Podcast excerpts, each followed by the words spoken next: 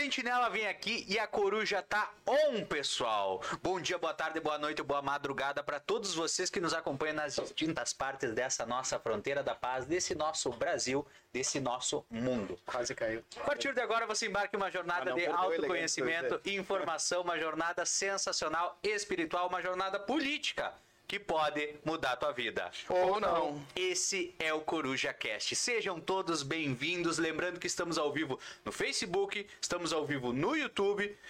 O episódio depois vai estar na íntegra no- lá no Spotify e os melhores cortes e conteúdo exclusivo você acompanha no nosso Instagram, arroba Coruja Podcast. E desde já, vou iniciar já dando as boas-vindas a todos os nossos os membros da bancada, nosso convidado. E antes de mais nada, vamos relembrar cada um dos nossos patrocinadores, aquelas empresas que estão junto conosco aqui no Coruja Cast. Vamos começar com os patrocinadores Master. Delivery Much, arroba Livramento, o maior e melhor aplicativo de delivery da região centenas, olha, centenas já de restaurantes na palma da tua mão.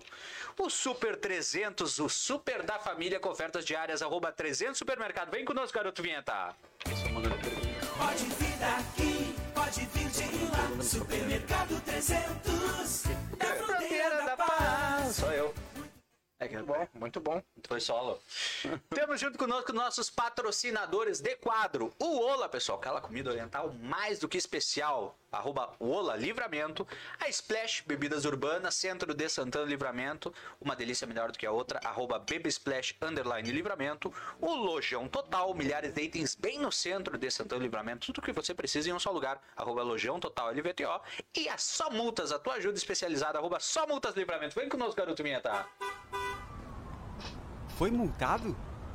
A só multas tem a solução. Somultas.com. Sensacional! E vamos dar as boas-vindas para essa bancada. Vamos começar com o nosso convidado de hoje, Júlio César Figueiredo 12, Sargento 12. Seja bem-vindo ao Coruja Cast. Muito obrigado pelo convite, Lucas, Chico e o Ralph aqui também. Muito feliz e parabéns aí, tô gostando do início do programa. Essa gurizada é fera. Muito obrigado. Ralf Quevedo, seja bem-vindo. Uma ótima noite para todos, sempre um carinho, um- uma emoção especial para cada, cada programa nosso, a cada que nós estamos falando nos bastidores, a cada pequenas conquistas a gente vai comemorando. E chegar no nosso episódio 41, né, tendo, 41º. tá, tendo tu aqui, Doze, que faz meses que nós estamos né, com essa eh, engatilhando uma entrevista, que tu pudesse estar aqui, aí hoje tu está na cidade, tu, e nessas primeiras semanas já na cidade, já está aqui conosco, ah, é uma honra muito grande pela tua, pela tua história, tá? Pela tua, o que tu tá traçando ainda, ainda muito novo tu é, tem muito ainda para trilhar em aprendizados, quedas, levantadas, mas ah, hoje a gente tem o prazer de poder entender um pouco mais dos bastidores, tá? E, e o que as pessoas não sabem, tá? Do Júlio, tá? E também do Sargento 12, tão popularmente conhecido. Um beijo pra ti. Outro para ti. Chico dos Anjos. Boa noite. É, Doze, muito obrigado por tu estar aqui. Sempre repito para todos os nossos convidados que enaltecem o nosso programa. É muito bom receber vocês aqui, porque esclarece para nossa população ah, muitas vezes algumas coisas que as pessoas acham, mas não têm a oportunidade de perguntar ou de ouvir diretamente da pessoa. Ah, nós, como Sentinela, somos apaixonados pela nossa cidade e tu é uma figura pública da nossa cidade que repercute bastante, então eu tenho certeza que nós temos bastante coisa para conversar contigo, te questionar e ouvir tu- de ti a tua história, né? Porque é- eu acho que aí tem a relevância, né? A oportunidade da pessoa poder contar a sua própria história. É, a gente ouve muito falar no 12, eu particularmente estou te conhecendo hoje pessoalmente, então eu é, é uma figura ah, uma figura muito representativa, mas que eu gostaria de conhecer pessoalmente e entender o que se passa na cabeça do 12, é, fora todo, todo o dia a dia, fora todas as polêmicas, enfim, conhecer a, a tua essência e muito obrigado por tu ter aceitado o nosso convite de pronto. Vai ser muito, muito interessante. Obrigado a todos pelas palavras aí. Doze, queria mais uma vez te agradecer a tua presença aqui e, inclusive, agradecer sempre a tua disponibilidade em prontamente conversar conosco. Ah, mesmo quando tu estavas lá em Cerro Grande, prontamente, sempre que eu entrava em contato contigo, já tinha uma mensagem, um retorno. Ah, eu acho que isso é importante destacar porque muitas vezes pessoas aqui da nossa cidade a gente tenta um contato e acaba se frustrando porque é sempre uma dificuldade conseguir o contato com A ou com B pessoas e tu sempre foi receptivo, sempre para dar o teu ponto, sempre para esclarecer situações, muito, já conversamos em algumas oportunidades e já de saída queria iniciar te fazendo uma pergunta. Uh, o, no último momento, a nossa última entrevista, inclusive eu que eu estive contigo, eu estive junto também do vereador Henrique Silveira.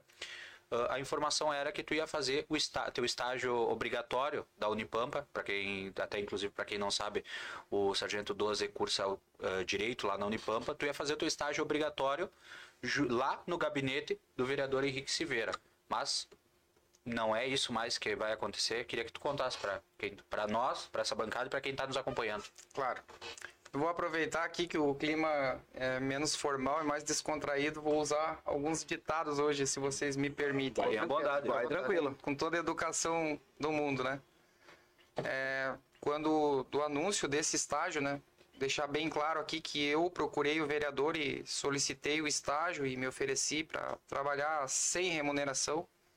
E ele prontamente aceitou, foi muito gentil, educado, tramitou toda a documentação, inclusive eu deveria ter entregue ela é, algumas coisas que faltaram ali, foto 3x4, comprovante de matrícula.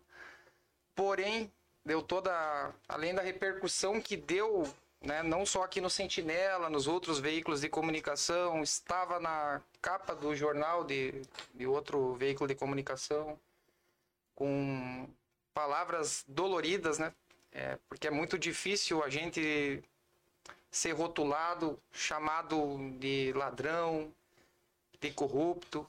Muitos amigos meus me mandaram mensagem do tipo: e onde ficou os teus valores e tudo que você disse?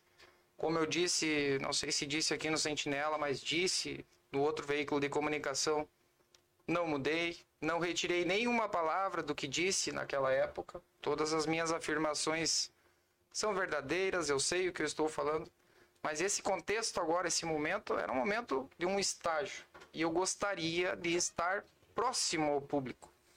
Porque quando eu estou em Santana Livramento, estando aqui, e mesmo não estando à distância, as pessoas me, me pedem muitas coisas. É, me pedem ajuda na área de saúde, na área de assistência social, até mesmo na vida pessoal. E é muito difícil quando você é um lobo solitário. Você, eu, por exemplo, hoje, atualmente, eu só sei quem é a secretária de assistência social. Os demais eu já vi o rosto deles, mas o nome eu nem me lembro, inclusive. Mas como que eu vou chegar numa pessoa dessa para pedir uma ajuda para uma pessoa que está com uma dificuldade lá na Santa Casa? E o meu público, querendo ou não, eu tenho uma certa representatividade. Nas últimas duas eleições eu tive 5% dos votos válidos de Santana do Livramento. Isso parece pouco, mas é bastante. Isso significa de cada 100 eleitores, 5 confiam em mim. É pouco, mas são 5 pessoas. Aí se dá a propulsão disso para uma população aí de eleitores de quase 50 mil eleitores. Então eu tenho que dar alguma satisfação para essas pessoas. Eu não posso dizer para elas, quando tu falaste na questão de responder e de atender, né? É difícil, como figura pública, dar conta de responder todas as mensagens, todos os contatos, mas eu faço questão, tanto que eu priorizo o WhatsApp, eu respondo todos os chamados do WhatsApp, eu não vou dormir enquanto eu não, não respondi a última mensagem. Eu não sou um enganador, procuro sempre ser claro, objetivo, é sim, sim, não, não, e buscando sempre uma solução para ajudar as pessoas, né? Acabei falando um pouco demais, mas vamos voltar ao estágio ali que é a questão, né? Quando da divulgação, no começo ali aguentei as pancadas, vamos dizer assim, né? É, o outro ditado que eu vou que eu vou usar, o primeiro, na verdade, né? É, foi mais curto que carnaval em tranqueiras, né? Não tem, não tem essa expressão aí, né? Tem. Eu ouvi essa frase muitas vezes ali, antes de eu iniciar o estágio, né? O pessoal dizia, vamos ver quanto vai durar. E durou menos do que o carnaval em tranqueiras, né? Então esse é o primeiro ditado. O segundo ditado é, é um ditado popular também e eu acredito muito nele. Me diga com quem andas e eu te direi quem és. Eu não posso fugir dos meus valores. Eu não sou ingênuo. E eu acho que nesse momento não seria bom nem para mim, nem para o vereador. É melhor eu atrasar minha formatura em seis meses, se for o caso, do que estar próximo do vereador que tem sérias acusações para responder. E como ele disse, ninguém pode pré-julgá-lo. Até transitar julgado o processo, ele tem o direito a se defender, a apresentar suas defesas, suas contra-razões. E acho que ele vai se dedicar a isso, né? Mas vejam bem, por exemplo, no meu primeiro dia de trabalho, eu recebi uma grave denúncia no CRAS do Arma. Roupas no meio de fezes, de urina. Achei aquilo muito grave. Até acho que cheguei a comentar contigo, mas não te disse o que era. né? Só disse que estava extremamente preocupado e que não saberia como proceder, te lembra? Isso. Pô, fiz uma, uma confissão para ele ali. Eu, eu gosto muito do Lucas, eu converso com ele. no- É recíproco. Certeza. é, eu gosto dele. Eu conto alguns segredos pra ele e eu, sempre que eu Não, pedi pra ele ele não divulgar, ele é muito profissional também. Muito, ele muito, sabe muito. separar o lado pessoal. Acho que ele gosta de mim também, viu? Mas eu falei pra ele, cara, tô com um problema tão sério que eu não sei o que eu vou fazer. É, eu, por, por lealdade, assim, né? O Silveira seria meu novo chefe. Com certeza. comentei com ele. Ele também entendeu a gravidade do problema e disse: ah, a gente vai ter que ir lá. E eu criei uma expectativa muito grande nesse ir lá. Só que ele tem outros compromissos, outras agendas. Ele é o vereador, eu era só o estagiário. Era importante para mim ir no CRAS do Arma, mas ele tinha outras missões. E eu não posso conduzi-lo. Eu não posso fazer ele aceitar que aquilo era importante. É uma questão de escolha. Para mim era importante. E aquilo foi uma primeira grande decepção. Eu fui embora naquele dia triste. Eu combinei um horário com ele, é claro que a chuva estava intensa, muita chuva, mas com toda a dificuldade eu fui no meu veículo, com a minha gasolina, eu montei uma campana, né? Já comecei, eu comecei em grande estilo, né? Fiquei esperando o pessoal sair, vi quantos tinha lá dentro. Eu, meu Deus, que absurdo. Quantidade de funcionário que tinha lá dentro, né? E fui realmente olhar para ver se aquilo prosperava, aquela denúncia, porque eu achei muito absurdo. Mas aí fiquei sozinho. Daí já foi um primeiro momento assim, foi um balde de água. E, mas eu voltei para casa consciente e pensando assim, eu sou apenas o estagiário. Eu vou tentar ajudar as pessoas, eu estou próximo ao poder e no lugar que possa tentar resolver alguma coisa. Porque eu acho que facilitaria a minha vida chegar na Secretaria da Saúde e dizer, olha, sou estagiário do vereador Henrique Silveira, você pode me ajudar? Não, não posso. Ó, vereador, o senhor pode dar um pulo aqui? Não estão querendo aqui, tem uma pessoa morrendo aqui na minha cabeça, né? Só que entre o que a gente pensa e planeja e executa, eu venho hoje aqui, assim, eu tô feliz por estar com vocês, mas eu tô num momento, assim, bem difícil. Um dos mais difíceis da minha vida, assim, eu tô triste, sabe? Eu tô bem decepcionado. Por tudo, assim, que eu tô enfrentando. Daí eu, meu celular aqui tá cheio de coisa aqui, de mensagem, de foto de buraco, de veículo estragado da saúde, de problema na saúde, de gente que tá na UTI, que tá entre a vida e a morte. E o que eu posso fazer por essas pessoas? Ah, Essa era a intenção do estágio, vocês me entendem? Hoje vocês vão conhecer um pouco mais do meu coração. Eu, eu não estava em busca de dinheiro, de vantagem. Eu queria estar perto de onde eu poderia ajudar quem precisa da minha ajuda. Isso é importante para mim politicamente, porque me fortalece. Quando qualquer um de vocês fizer um pedido e eu intervir e aquilo houver uma solução, eu passo a ter um novo aliado. Uma pessoa que, digamos assim, no- na própria gíria, vou ser muito sincero e verdadeiro Aham. me deve um favor, mas não é isso. Eu nunca voltei para trás para uma pessoa que ajudei para dizer assim, eu te ajudei, você tem que votar em mim. Eu não gosto nem de pedir voto. Tu deixa que seja algo natural, digamos. É, eu aconselho as pessoas assim no sentido de, olha, qualquer político que for na tua casa, corre ele, inclusive eu, porque a política nos decepciona bastante. Doze- Mas eu vou, eu vou só finalizar. Primeira decepção foi o primeiro dia. Segundo dia, uma criança queimando em febre na Santa Casa, pronto-socorro vazio, só aquele pai, aquela mãe, e o pai chega em mim. Você consegue me ajudar? Aí eu pensei, poxa, eu- devo uma explicação ao vereador. Se eu entrar aqui e fazer alguma coisa sem falar para ele, é, talvez ele não goste, né?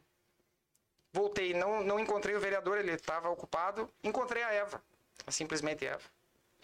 Falei para ela ali, Eva, dá uma ajuda aí para mim. Vamos lá agora. Fomos lá, um minuto, problema resolvido. Surgiu o médico, criança atendida, o pai satisfeito. Pegou na mão ali, muito obrigado. Olha aí, por que que fiquei três horas aqui esperando, não sei o quê. Então, eh, vocês entendem assim, ó, a diferença que faz. Claro que quando eu chego em algum lugar, sinceramente, faz uma diferença. Eu não sou vereador, não sou nada, mas as pessoas têm medo. Quando eu chego na recepção do hospital, todo mundo se mexe.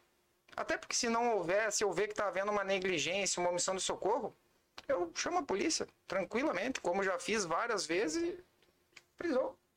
Eu sou um cidadão, pago impostos. Mas a gente tem os nossos representantes eleitos democraticamente, são eles que devem lutar por nós. Então, eu optei por me demitir. Anuncio aqui nesse programa, nesse veículo. Agradeço a oportunidade ao vereador. Eu acho que ele vai ter uma jornada bem difícil para provar o contrário ali. Há provas que são ilegais, há. Eu sou um estudante de direito, prova emprestada, não segui o rito do Código Processual Penal, mas são questões particulares dele, ah, as gravações lá que fizeram, né, tiraram de um contexto ou do outro, eu não sei, ele tem que se defender com a defesa dele, né? E eu saí do estágio porque eu não vou conseguir cumprir o que eu quero cumprir. Eu quero entregar um trabalho para a comunidade. Depois eu vou falar, vamos deixar a conversa rolar, senão só eu falo. Mas eu vou Mas vou é- aprofundar um pouco mais. Não, eu. É, é legal te escutar porque a gente vê qual, qual as os teus anseios, né? E aí eu tenho, dentro do que tu tá falando, eu tenho uma pergunta. Ah, na, na última eleição, tu foi candidato a prefeito, né? E a gente acompanha a- a- o meio político.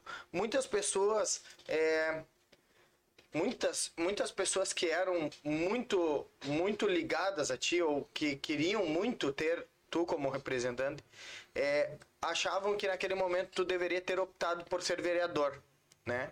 É, que aí tu, nesse caso, poderia ter.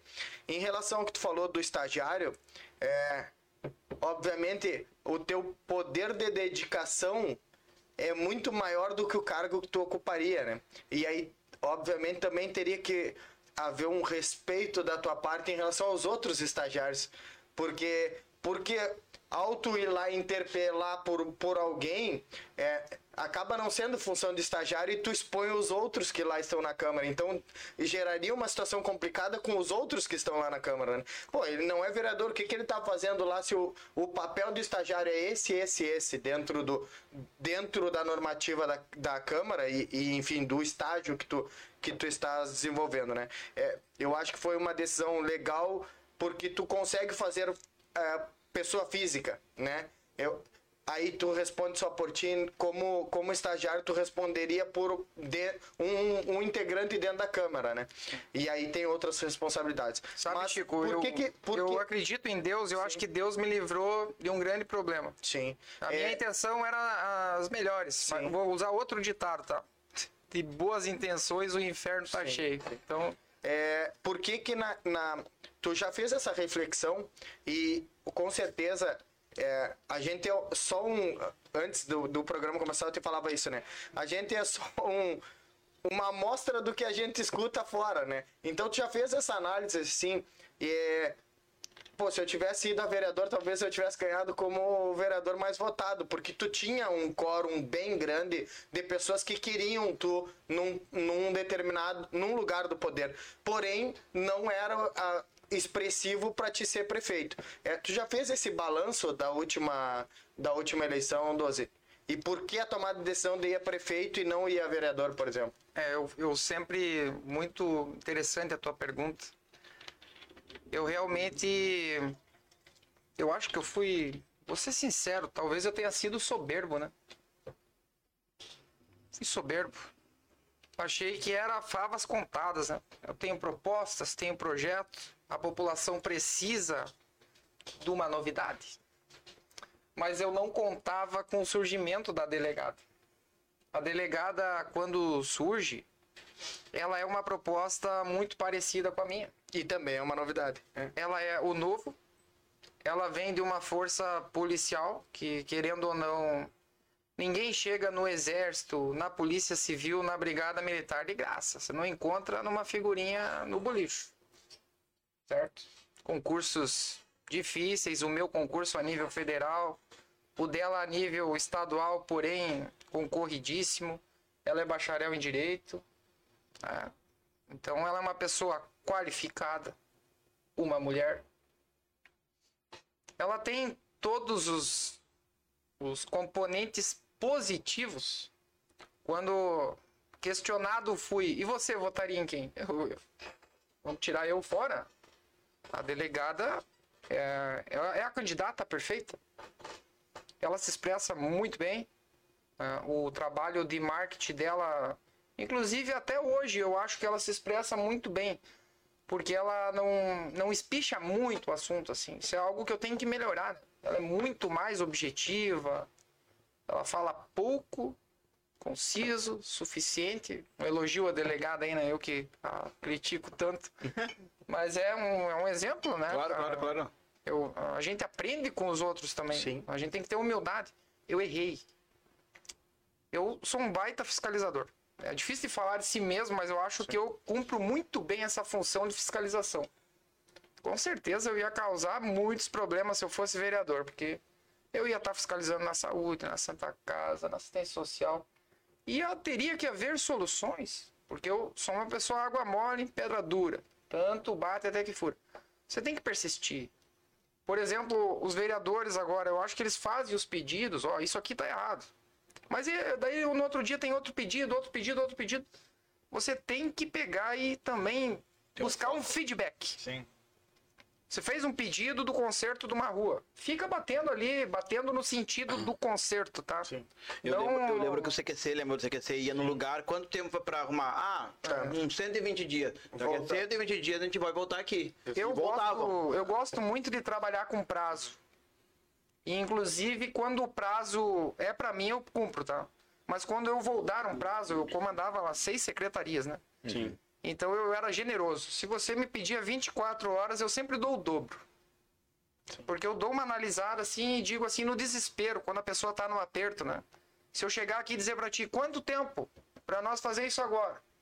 Daí tu tá, né, vamos dizer, Sim, tu foi sim, apertado. Sim. 24 horas, mas eu, eu, eu tenho aquele senso de analisar. Não, é impossível. Não vai conseguir reformar todos os veículos de uma garagem em 24 horas. Claro. Eu também não vou dar 48. tá? Eu vou dizer, não, cara, você precisa de 60 dias no mínimo. Você vai ter que fazer uma licitação, comprar peças. Você vai precisar de oficina, de eletricista. E 60 é pouco. 120. Neste caso, né, no, no exemplo de, Claro, uma- claro, de um claro. conserto de veículos. Hoje, por exemplo, se eu entrasse, como a Eva fez essa semana lá na Secretaria da Saúde, na garagem da saúde, eu não poderia resolver tudo amanhã. Mas em 120 dias teria que estar resolvido. E a alternativa, sabe? Eu até inclusive me coloco à disposição, vou aproveitar aqui o espaço, né? Eu não sou inimigo da prefeita e da sua gestão. Eu sou amigo da comunidade de Santana do Livramento. Vou desbloquear a prefeita, ela tá bloqueada no meu telefone aqui. Depois, época- depois da- da Ao entrevista ao vivo. Vai vivo, tu vai tá. desbloquear. Vou Ah, desbloquear, vou desbloquear a, a delegada. Porque aonde tá a minha tristeza dessa semana é do que eu tô vendo em livramento? Eu, eu tô um pouco em choque, assim. Eu tô vendo muito acúmulo de sujeira. Claro que a chuva também, eu não posso ser baixo aqui. O acúmulo de sujeira, de, de sujeira, de a chuva, tudo favoreceu um cenário de calamidade agora, assim. Abriu muito buraco, a força da água. Então, tem que se pesar tudo isso agora. Estaria o campo perfeito para mim só criticar e bater, entendeu? Mas eu sei que se abriu crateras, o, o DAI deve estar correndo, deve ter uma equipe trabalhando agora de noite, Sim. Secretaria de Obras, Serviços Urbanos. Eu tenho algumas soluções para sugerir. E pode ser no anonimato. Posso ter um encontro com ela em qualquer lugar que ela marque. Vou lá voluntariamente. Por exemplo, como resolver a questão dos veículos da saúde? Uma alternativa que eu, que eu adotei em Cerro Grande do Sul após fazer um curso na FAMORS. Eu fui me qualificar, fui aprender. Nós não sabemos tudo e ninguém é tão inteligente que não possa aprender com alguém menos qualificado. Ou alguém menos qualificado não tenha nada para te ensinar. Sim. É uma questão de humildade. Aí o professor ele disse assim, olha, a nova moda agora é a locação de veículos. Tu renova a tua frota de seis em seis meses. O preço, o custo-benefício daquela locação. Tu não tem gasto com oficina, com manutenção, não tem gasto com nada. Só abastece a cada seis meses a empresa vem com guincho, leva todos aqueles veículos. Então é um choque de gestão a população andando num veículo novinho, com cheiro de novo. Com, até rádio tem, né? Porque eu- quando eu recebi a minha frota nova lá, eu fui ver assim, eu disse, mas tem até rádio, ar-condicionado. Porque eu queria algo assim barato. Até porque o, o veículo da saúde leva pessoas enfermas, né? Tem que dar pelo menos uma qualidade de translado pra ela. Não, Não é só. E quando eu fui. Eu, eu cheguei com a ideia, vou comprar duas vans. Queria dar conforto, né? Van split, aquela conforto pro passageiro. Isso é muito bom politicamente. Porque as pessoas sentem a diferença. Por exemplo, quem está sendo transportado aqui né, por questões de saúde, eles estão sofrendo, eles estão com câncer, eles estão com problemas graves, com fraturas. Eles estão sentindo dor. Sim. E eles estão indo banco rasgado, banco sem encosto, sem cinto de segurança, porta que não abre. É, tem um veículo que está com o vidro quebrado, que é inacreditável que o motorista parece que coloca um plástico por fora, com durex, porque com chuva e vento vem tudo nos passageiros. Aluga uma van, custa 7.500 reais por mês. Eu tenho certeza que aquela van que está nas imagens na minha rede social, de manutenção mensal, ela gasta mais do que 7.500. Vocês estão entendendo? Então são pequenas sugestões, a câmera tá ali, né? Prefeita, manda alguém fazer uns cursos lá na FAMURS. Tem em todas as áreas, saúde. Pode ser o adjunto, aqui tem adjunto do secretário. Tem, o sim. secretário é o número um e tem o número dois ali. Tem, tem. Manda esse número 2, que às vezes é pouco útil, pouco utilizado, porque o 01 que tem que dar as explicações, né? O secretário é o, Sim. é o coordenador daquela pasta. Manda o 2 dele fazer curso. Alguém dirá e vai criticar. Ah, tá ganhando diária, isso aqui é hospedagem. Mas vale a pena. Mas faça, tem que cobrar, né? Lá em Rio Grande do Sul, eu comecei a cortar os cursos dos servidores. Sabe por quê? Voltava do curso, Ralph E aí? sentadinho aqui. E aí, Ralph, o que tu trouxe pra mim de novidade? O que nós vamos aplicar na gestão? Um, um calçado da Renner. Aí o Ralph foi fazer compra. Ralph comprou, o shopping. comprou perfume, curtiu um cinema. E conhecimento nada. E? Bom, Ralph, agora tu vai pra geladeira, tá? Não, na próxima vez que tu for fazer curso, pensa bem, porque daí tu vai ter que me dar duas boas notícias. Agora era uma só, Aham. na próxima é duas, porque tu tá me devendo uma desse curso que tu passeou bastante. Com dinheiro público tu não aprendeu nada. E as pessoas geralmente dizem assim, ó. É, vocês lembram daquele episódio do Nilo, né? Que o RBS veio perguntar pra ele o que é coach e ele pá, me pegou de surpresa, né? Sabe, Claro, pode ter acontecido. Mas ele foi fazer um curso para ser capacitado, para saber o que era coach. né? E ele foi pego de surpresa, né? Então, eu, por exemplo, voltava do curso e já me reunia com o prefeito e dizia, prefeito, tem uma novidade. E eu, é que, claro, eu sou muito acelerado, né? O prefeito, meu Deus, mas é tanta novidade, ele se preocupava muito com os recursos, porque a prioridade total dele lá é investimento em obras de calçamento e asfalto. Ele até dizia pra mim assim, ele é uma pessoa com pouca instrução, né? Ele estudou muito pouco, é um homem milionário, mas ah, começou na, na enxada. Ele não nem lê muito, assim, não conhece obras literárias. É bom de matemática, mas o, o resto ele dizia pra mim assim, mas a saúde tem que funcionar essa quantidade de posto, né? E aí eu até eu explicar pra ele, né, prefeito, os postos eles são autossustentáveis desde que você tenha as equipes. E desde que os atendimentos que são realizados devem ser lançados. Então eu aprendi muitas coisas, assim, a saúde não é um buraco sem fundo. É possível administrar. Eu peguei uma cidade quebrada com sete vezes menos recursos que Santana do Livramento e fiz coisas incríveis. Mas você tem que. No começo é difícil. Eu também não conhecia nada e não entendia nada. Mas eu fui aprendendo. Um curativo, fez o curativo. mais importante do que salvar aquela vida, aquele curativo, Aham. você lança no sistema, você recebe aquele dinheiro de volta. Demora 30, 60 É, dias. tu tá falando que toda a prestação de serviço te retorna depois pra, digamos, Sim, porque pra... o governo não paga. O serviço atendimento- público é o SUS- muito o vantajoso. Ralf, o serviço público é muito vantajoso, Ralf. E quando É o só saber público- usar ele. É, tem que saber usar. Aí que tá o detalhe. E quando tu- o público não alcança, que tu tem que terceirizar um serviço, por exemplo, lá eu tive que terceirizar os exames. Sim. O que, que acontece? O terceirizar é um problema. Se você não faz uma licitação, uma disputa lícita. Porque quando você vai terceirizar um serviço, antes do, do pleito, da, Aham. daquele certame, você recebe umas 10 ligações, WhatsApp, vamos tomar um Todo café. mundo quer. Todo mundo quer. Eu tenho um chocolatinho pra ti, eu tenho um blazer de gramado, né? Como saiu nas gravações aí. Isso faz parte da vida pública. Só que o, o personagem ali, o agente público que tá do outro lado, ele tem que dizer: não, eu não quero blazer de gramado, eu não quero café, eu não quero chocolate. Eu quero um bom serviço prestado à população. Um, um laboratório que eu licitei lá e eles, eles venceram a licitação, eles Aham. superaram o concorrente. Só tinha dois concorrentes, eles superaram. Preço justo, tranquilo. Porém, quando começou a executar o serviço, eles só queriam fazer aqueles exames que eles obtinham lucro. Tinha uns que era zero a zero. Chamei o dono do laboratório, era, era uma menina, uma. Esqueci agora o nome da formação do dono do laboratório. Biomédico, era uma biomédica. Moça, por que você não está fazendo esses exames? E ela disse, não, esses, que esses aí não vale a pena. Deu, bom, mas tá aqui o contrato que você assinou. Então vamos romper o contrato, vou listar outro laboratório. Não, não rompe o contrato, deu. Então começa a fazer os exames a partir de agora. Senão vou romper o contrato. Acabou o problema. Só que isso, o laboratório quer obter o lucro. Quem tem que se preocupar com a população e com o bom serviço prestado e fiscalizar isso é os vereadores, o secretário. Eu sei que ser prefeito de livramento, a cidade, a gente aqui pensa que é uma cidade pequena, tá? Mas não é. É uma das maiores cidades do Rio Grande do Sul. E com muitos problemas. Algumas pessoas e amigos que eu confio extremamente já me disseram sobre a delegada, Ana Tarouco. Todos os lugares que ela conseguiu chegar, deu para ver a mudança.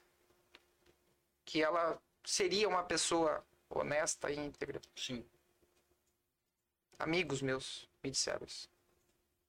Por isso que eu tenho evitado, assim, eu não tenho mais falado muito o nome dela. Eu nunca chamei ela de, de corrupta ou de, de outras coisas que eu já chamei aí quase todos, né?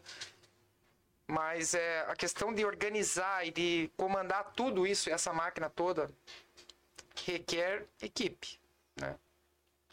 E aí essa é a questão, né? Todo mundo que vem para somar, assim, por exemplo, a imprensa tem um papel fundamental numa gestão. A imprensa pode acabar com uma gestão do dia para a noite. Se vocês começarem a bater, só bater. É muito fácil bater. E a solução? E o horizonte?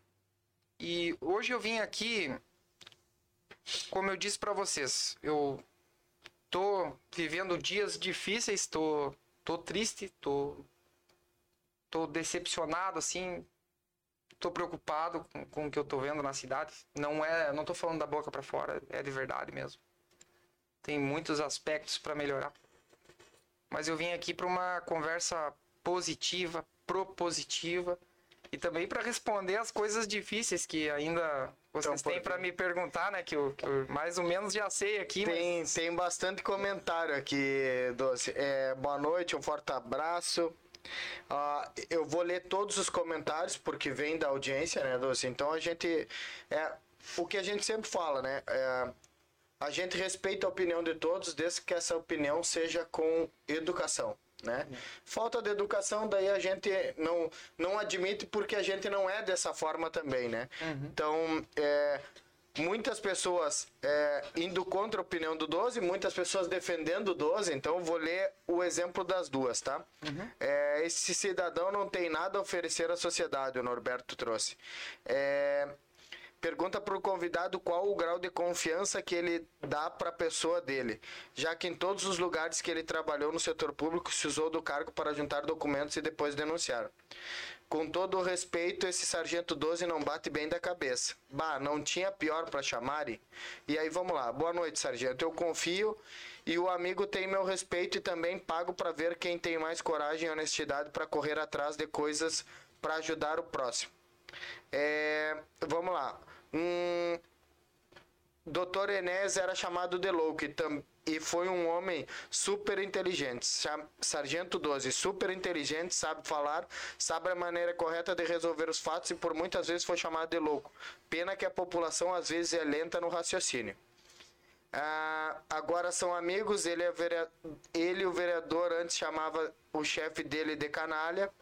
É, é trouxa quem quer ser, ótimo programa, boa noite. Esse cara é bom, grande 12.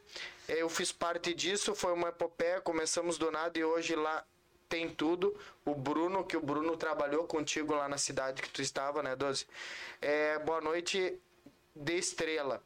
Ah, você gosta. Aí uma, uma, uma, uma menina também respondeu a outra, né? Se é, quando ela te criticou, colocou: Você gosta de uma cidade suja, cheia de, de buraco? Enfim. 12, eu tenho uma pergunta que vai de encontro isso que, que de uns dos comentários aqui, né? Quando nós anunciamos a tua estada aqui, muitas pessoas vêm até nós com dúvidas, né? E a gente filtrou, eu filtrei a grande parte das pessoas me perguntam, a, a principal dúvida delas é, bom, o, o 12 sempre arranca bem, né? Ele é eu acho que as pessoas que te acompanham sabem que tu entrega, que tu tem resultados aonde tu passou, porém essas relações não terminam bem, né? E aí citaram o governo aqui do, do ICO que tu participou, depois o governo lá de Cerro Grande do Sul. Grande, que eu, eu confundo sempre com Cerro Largo, perdão. É, Cerro Grande. É, então, o que que acontece, Doze? Eu gostaria de, de que tu pudesse falar a respeito disso. É, por que esse começo promissor e depois, muitas vezes, uma decepção?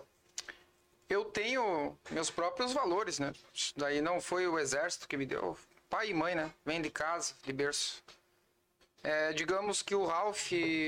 Quem é o sócio majoritário? O Ralph ou o Chico? Mas vamos dizer que A é gente 50%, é irmão, irmão 50%. gêmeo. A gente é igual. irmão gêmeo Tá. igual. Eu sento com vocês dois aqui, né? Com o Lucas não. O Lucas é. Eu vou ser um colega do Lucas. Vocês estão querendo me contratar para fazer parte da equipe Sentinela. Porque vocês têm alguma coisa para me fazer aqui, né? Ninguém contrata ninguém pra. Aí vamos dizer que o Ralph e o Chico chegaram à conclusão que aqui dentro do Sentinela tem coisas erradas. Eu acho que eu sou um bom nome para isso pelo meu histórico, né? Concordam ou não? Sim, sim. Vou falar para vocês sobre a minha contratação em Cerro Grande do Sul e também a de Livramento. Vamos começar pela de Livramento? Pode ser? Vamos lá. Rico Charopem foi para Brasília, meados de março de 2017. Assumiu interinamente a prefeita, a vice-prefeita Mari Machado. Mário Machado, respondendo como prefeita ali, acho que ela e ficaria uma semana. Sargento Alvienes, que agora é vereador eleito pelo PSC, era o adjunto da Secretaria Municipal da Educação. É, ladeamos na campanha, né? Eu era candidato a vereador do PDT, ele também, né? Eu tive um trabalho muito importante nos bastidores, um trabalho de organização dos candidatos. Os candidatos eram bastante limitados, assim, sabe? Tinha alguns que só sabiam escrever seu nome. Reunir documentação. Tem uma parte muito chata e burocrática de ser candidato. Quem já foi e tá do outro lado aí sabe disso. Ajudei para que o partido prestasse suas contas, tudo fosse feito. E o que acontece? Eu acabei esquecido pelo partido. Alguém pensou que eu ia na prefeitura pedir vaga de emprego ou CC. Eu não fui. Toquei minha vida. Eu tinha uma empresa, eu vendia veículos. A vida continuou. Eu fui candidato a vereador. Eu não fiz pacto com ninguém. Eu não pedi serviço para ninguém. Eu não disse pra, para o pre- prefeito Ico, eu só pedi para ele. Me deixa concorrer. Ele olhou para mim e disse assim. E olhou para o César Mendina. Por isso que eu estou citando os nomes, que era o presidente da juventude do PDT. Conhece esse rapaz? É meu colega na Unipampa. Nós cursávamos administração de empresa junto. Será que faz 100 votos? Ico Charopei. Falou isso. Ali na casa do César Mendina, aqui, que é na, Na esquina ali. na esquina ali do, da prefeitura. Rivadavia com... Bem naquele local. Uma pra trás, na verdade, da, da prefeitura. Rivadavia com, com a que Barão. vai com a Barão. Bem ali. Ali eu conheci o Ico Charopei. Às vésperas, já tinha passado convenção de partido, tudo, e eu sempre atrasado, né? O Ico disse pro César, ele faz 100 votos? Faz. Coloca ele de candidato. Aí o César, não, mas esse cara é um... Pro... Coloca ele de candidato. Estiquei a mão, muito obrigado. Quando eu fui derrotado na minha eleição de vereador em 2016, acabou. Quando passou, eh, Quantos são votos fez? 206 votos. Quando passou a carreata, eu tava na esquina do professor Dias. Você sabe Tá. que ele é... Foi uma coincidência, eu estava lá fazendo um negócio particular e passou a carreata da Vitória. Com Ico e Camari em cima de um- uma caminhoneta, se eu não me engano. Era uma caminhonete. Sim. E eles pararam na esquina e a Mari gritou pra mim: Vem com nós, tu nos ajudou a vencer. E eu disse: Tá, tá bom, eu vou entrar ali na fila atrás, porque eu não entrei, eu fui embora. Porque era a vitória. Claro que eu participei daquela construção daquela vitória, né? Eu pedi voto pra eles.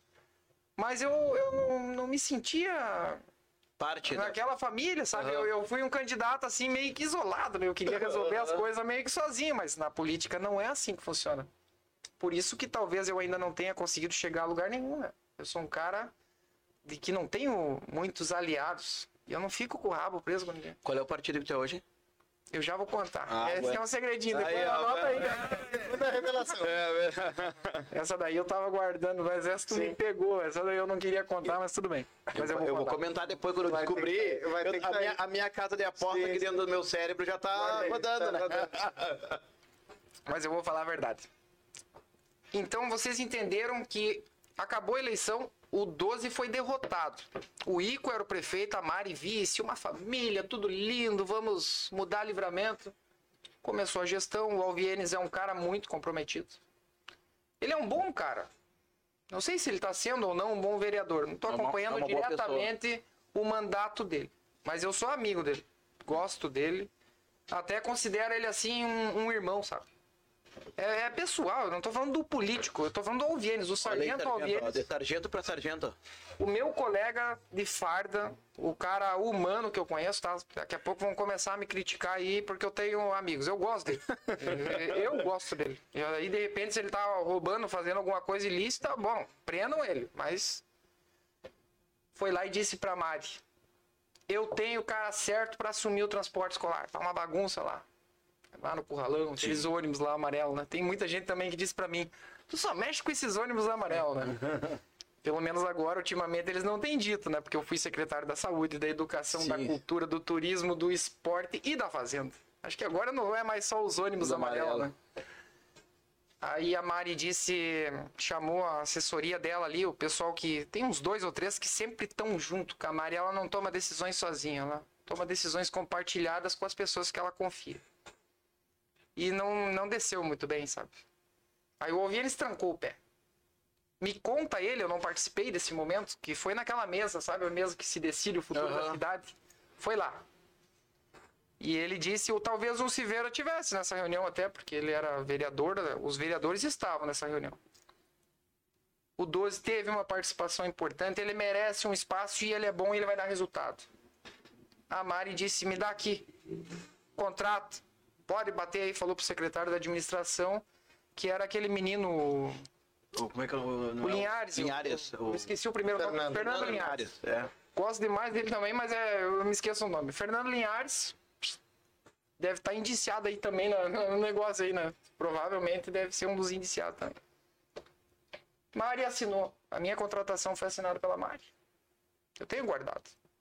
CC, agora não me lembro qual era o CC, mas era um CC baixinho, era uns dois mil e poucos reais. E eu É bom, né? Entrei- bons ser baixinho, né? Patinho. Bah. Não, sabe baixinho no sentido do salário, né? Ah, não, sim, sim, sim, sim. Mas Aqui, aqui ele é. Quanto maior o número, maior o salário. não sei, não, eu não sei. Eu não sei nem o valor da. A primeira vez que eu tô vendo um salário de um CC, porque eu não, não vou atrás disso. Era um salário bem irrisório, assim. Só pra cumprir tabela. Aí eu assumi aquilo, cara. Que desafio. E eu olhei pro Vienes, vou reformar tudo isso daqui. E ele, será, cara? Eu disse, vou. E comecei a trabalhar, reformar o ônibus. Quando eu alinhei, que eu consegui, assim, os servidores públicos sabem disso, sabe? Eu fui conquistando eletricista, mecânico. Sabe o que é todo dia tu ir na, na oficina assim, por favor, cara, conserta aquele ônibus. Aí o cara, ele cansa da tua chatice. E ele tá, eu vou consertar o ônibus pra tu parar de me Pra tu- incomodar. não quero TV mais aqui. Aí, assim foi indo. Tanto que eu tenho uma família lá dentro do curral. Mas é assim que funciona. É assim que funciona. O servidor público, ele trabalha do- da seguinte forma, tá? Ele não gosta de estupidez. Sim. Não é exército que tu dá ordem e diz, vai lá fazer. Grito, nem pensar. É no amor, no carinho. Eu já cheguei no curralão assim, certa vez. Depois vocês lembram que eu assumi a oficina mecânica, né? Quando o Ico precisou me manobrar lá, me tirar do, dos ônibus, porque os amigos dele estavam saindo muito prejudicados. Né? Isso aí o que eu falei tá falado e eu mantenho. Sim, sim, é a verdade, entendeu? É. lá na oficina, quando eu entrei assim, ó, é, num primeiro era um ambiente inóspito. Até o próprio prefeito dizia nos bastidores, né? Em uma semana ele tá morto. Porque ali tá os maiores vadios da cidade, ninguém trabalha, ninguém faz nada. De fato, era essa o cenário. Que não tinha chefia, não tinha comando. Quando eu entrei lá, conversei com eles, eu vi assim, ó, pô, vou ter que conquistar esses caras. Como é que eu vou conquistar esses caras? Eu preciso da confiança deles. Certa vez eu encontrei um, um servidor tomando uma cachaça. Aí ele ficou apavorado. Pensou, agora é o meu fim, né? Tô tomando uma cachaça dentro do expediente, né? Eu não bebo. Quem me conhece sabe disso. As pessoas duvidam, mas é verdade. Eu não bebo nem uso drogas. A única coisa que eu uso é cigarro. Infelizmente. E ainda se pudesse, proibia, porque é uma droga bem ruim. Fui lá, peguei a garrafa de pinga dele, tomei um gole, fechei ela e disse: Olha, para todos os efeitos, a garrafa de pinga é minha. Será que você pode consertar esse veículo aqui para mim? Porque eu preciso colocar ele na rua. O cara olhou para mim assim e disse: Tu não vai fazer nada comigo? Não, não, acabei de tomar a pinga. A pinga é minha. Tu quer continuar bebendo? Beleza, só não se machuca. Pega o teu equipamento, conserta esse ônibus. O cara foi lá e consertou dois ônibus naquele dia. E ele é meu amigo até hoje. Só que ele tem um problema de saúde. Ele é viciado em álcool. Ele é doente. Ele é alcoólatra. Ele bebe 24 horas por dia. Só que você tem que saber ter essa sensibilidade. Lidar com funcionário público não é fácil. Não é fácil. Eles, claro que eles vão querer ficar numa sombra, tomando uma água fresca. O salário deles não vai mudar. Você quer incentivar eles? Paga diária, hora extra, mas cobra, tem que ter chefe em cima. A coisa rende demais, gente. Mas rende muito. Você passa a ter servidores motivados. Lá em Rio Grande do Sul, a primeira coisa que eu fiz, não tinha vale alimentação. Eu dei um vale de 500 reais. O prefeito disse, mas é muito dinheiro, cara. Eu disse, prefeito, o senhor vai ser amado pelos funcionários públicos. Imagina numa cidade de 7 mil eleitores, 500 são funcionário público. E tu dá um vale de zero para 500 reais. Acho que nem livramento tem um vale desse, né? Não sei. Com todo o Não sei recurso também. que tem, né? Não. Eu já vi falar em 200 e alguma coisa, né? Então realmente eu fiz um algo extraordinário. Um carinho no coração deles. É um grande carinho. O dinheiro move montanhas. Um funcionário público, ele, ele é muito incentivado. Então, falei da minha contratação Aqui, em livramento. em Livramento. O que deu errado? Quando eu fui mexer nos contratos, os valores eram absurdos e eu comecei a fazer as linhas. Uma criança que morava a 800, quil- a 800 metros da escola constava a 208 quilômetros ida e volta. 104 para ir, 104 para voltar. Para quem está vendo de outro município, pode pensar, esse cara está viajando. Livramento é o segundo maior município do Brasil em extensão territorial. Aqui realmente tem distâncias que chegam a dar 120 quilômetros e você não passa para outro claro. município. Então havia linhas desse tamanho. Aquela linha era uma fraude.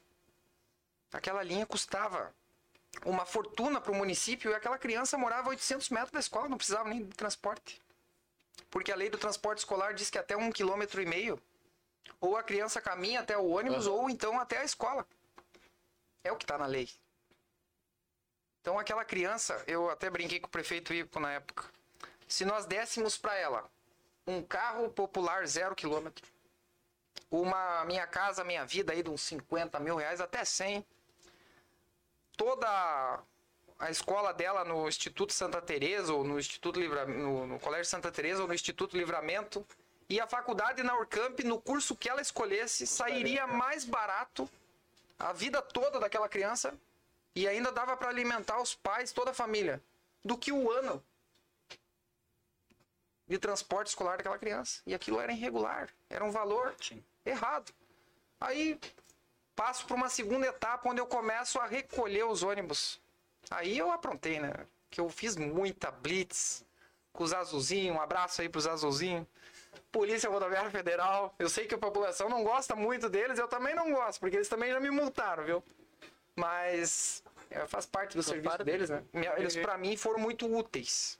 E eles passaram até a viver uma fase, né? Tu acompanhava essas jornadas Sim, também, sim, né? sim, as abordagens. As Tu lembra que os azulzinhos meio que viraram herói, né? Porque a gente tava salvando as criancinhas ali. Veículo que pegou fogo e tal. É que, Então- e, e tá, tá- vinha de uma, de uma sequência muito grande de.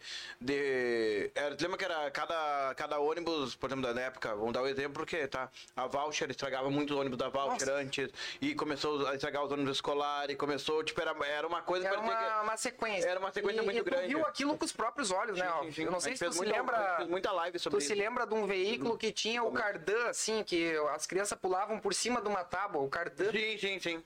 É, sem janela, assim, com uma toalha de mesa. É, Era raiz o negócio. Não, raiz. Raiz, assim, ó. Força. Vamos agora. Como é que isso termina? Termina com todo mundo indiciado, Polícia Federal. Algum arrependimento da minha parte? Não. Acho que quem fez bobagem foi a Mari. Ela tava certa quando ela disse pro Alvienes: vai dar ruim contratar esse cara. E deu. Vamos pro prefeito Gilmar João Alvo, o gringo louco. Estivemos no gabinete do, do deputado Bibo Nunes. O deputado Bibo Nunes olhou para ele e disse assim: ó, olha o histórico desse cara, não contrata ele. O Ayrton aqui de Santana do Livramento, que eu acho que é o presidente do PSC, Ayrton Costa Leite? falou com o prefeito de, de Rio Grande do Sul, falou com o deputado Bibo Nunes e disse assim: ó, eu não indico esse cara nem pro meu pior inimigo. Ele é perigosíssimo. Ele vai ferrar o teu governo. O gringo olhou pro deputado e disse, e disse o seguinte: Eu tenho que limpar aquela cidade. Ele é o cara certo. Ele não tem medo mesmo? Não. É, Eu conheço ele.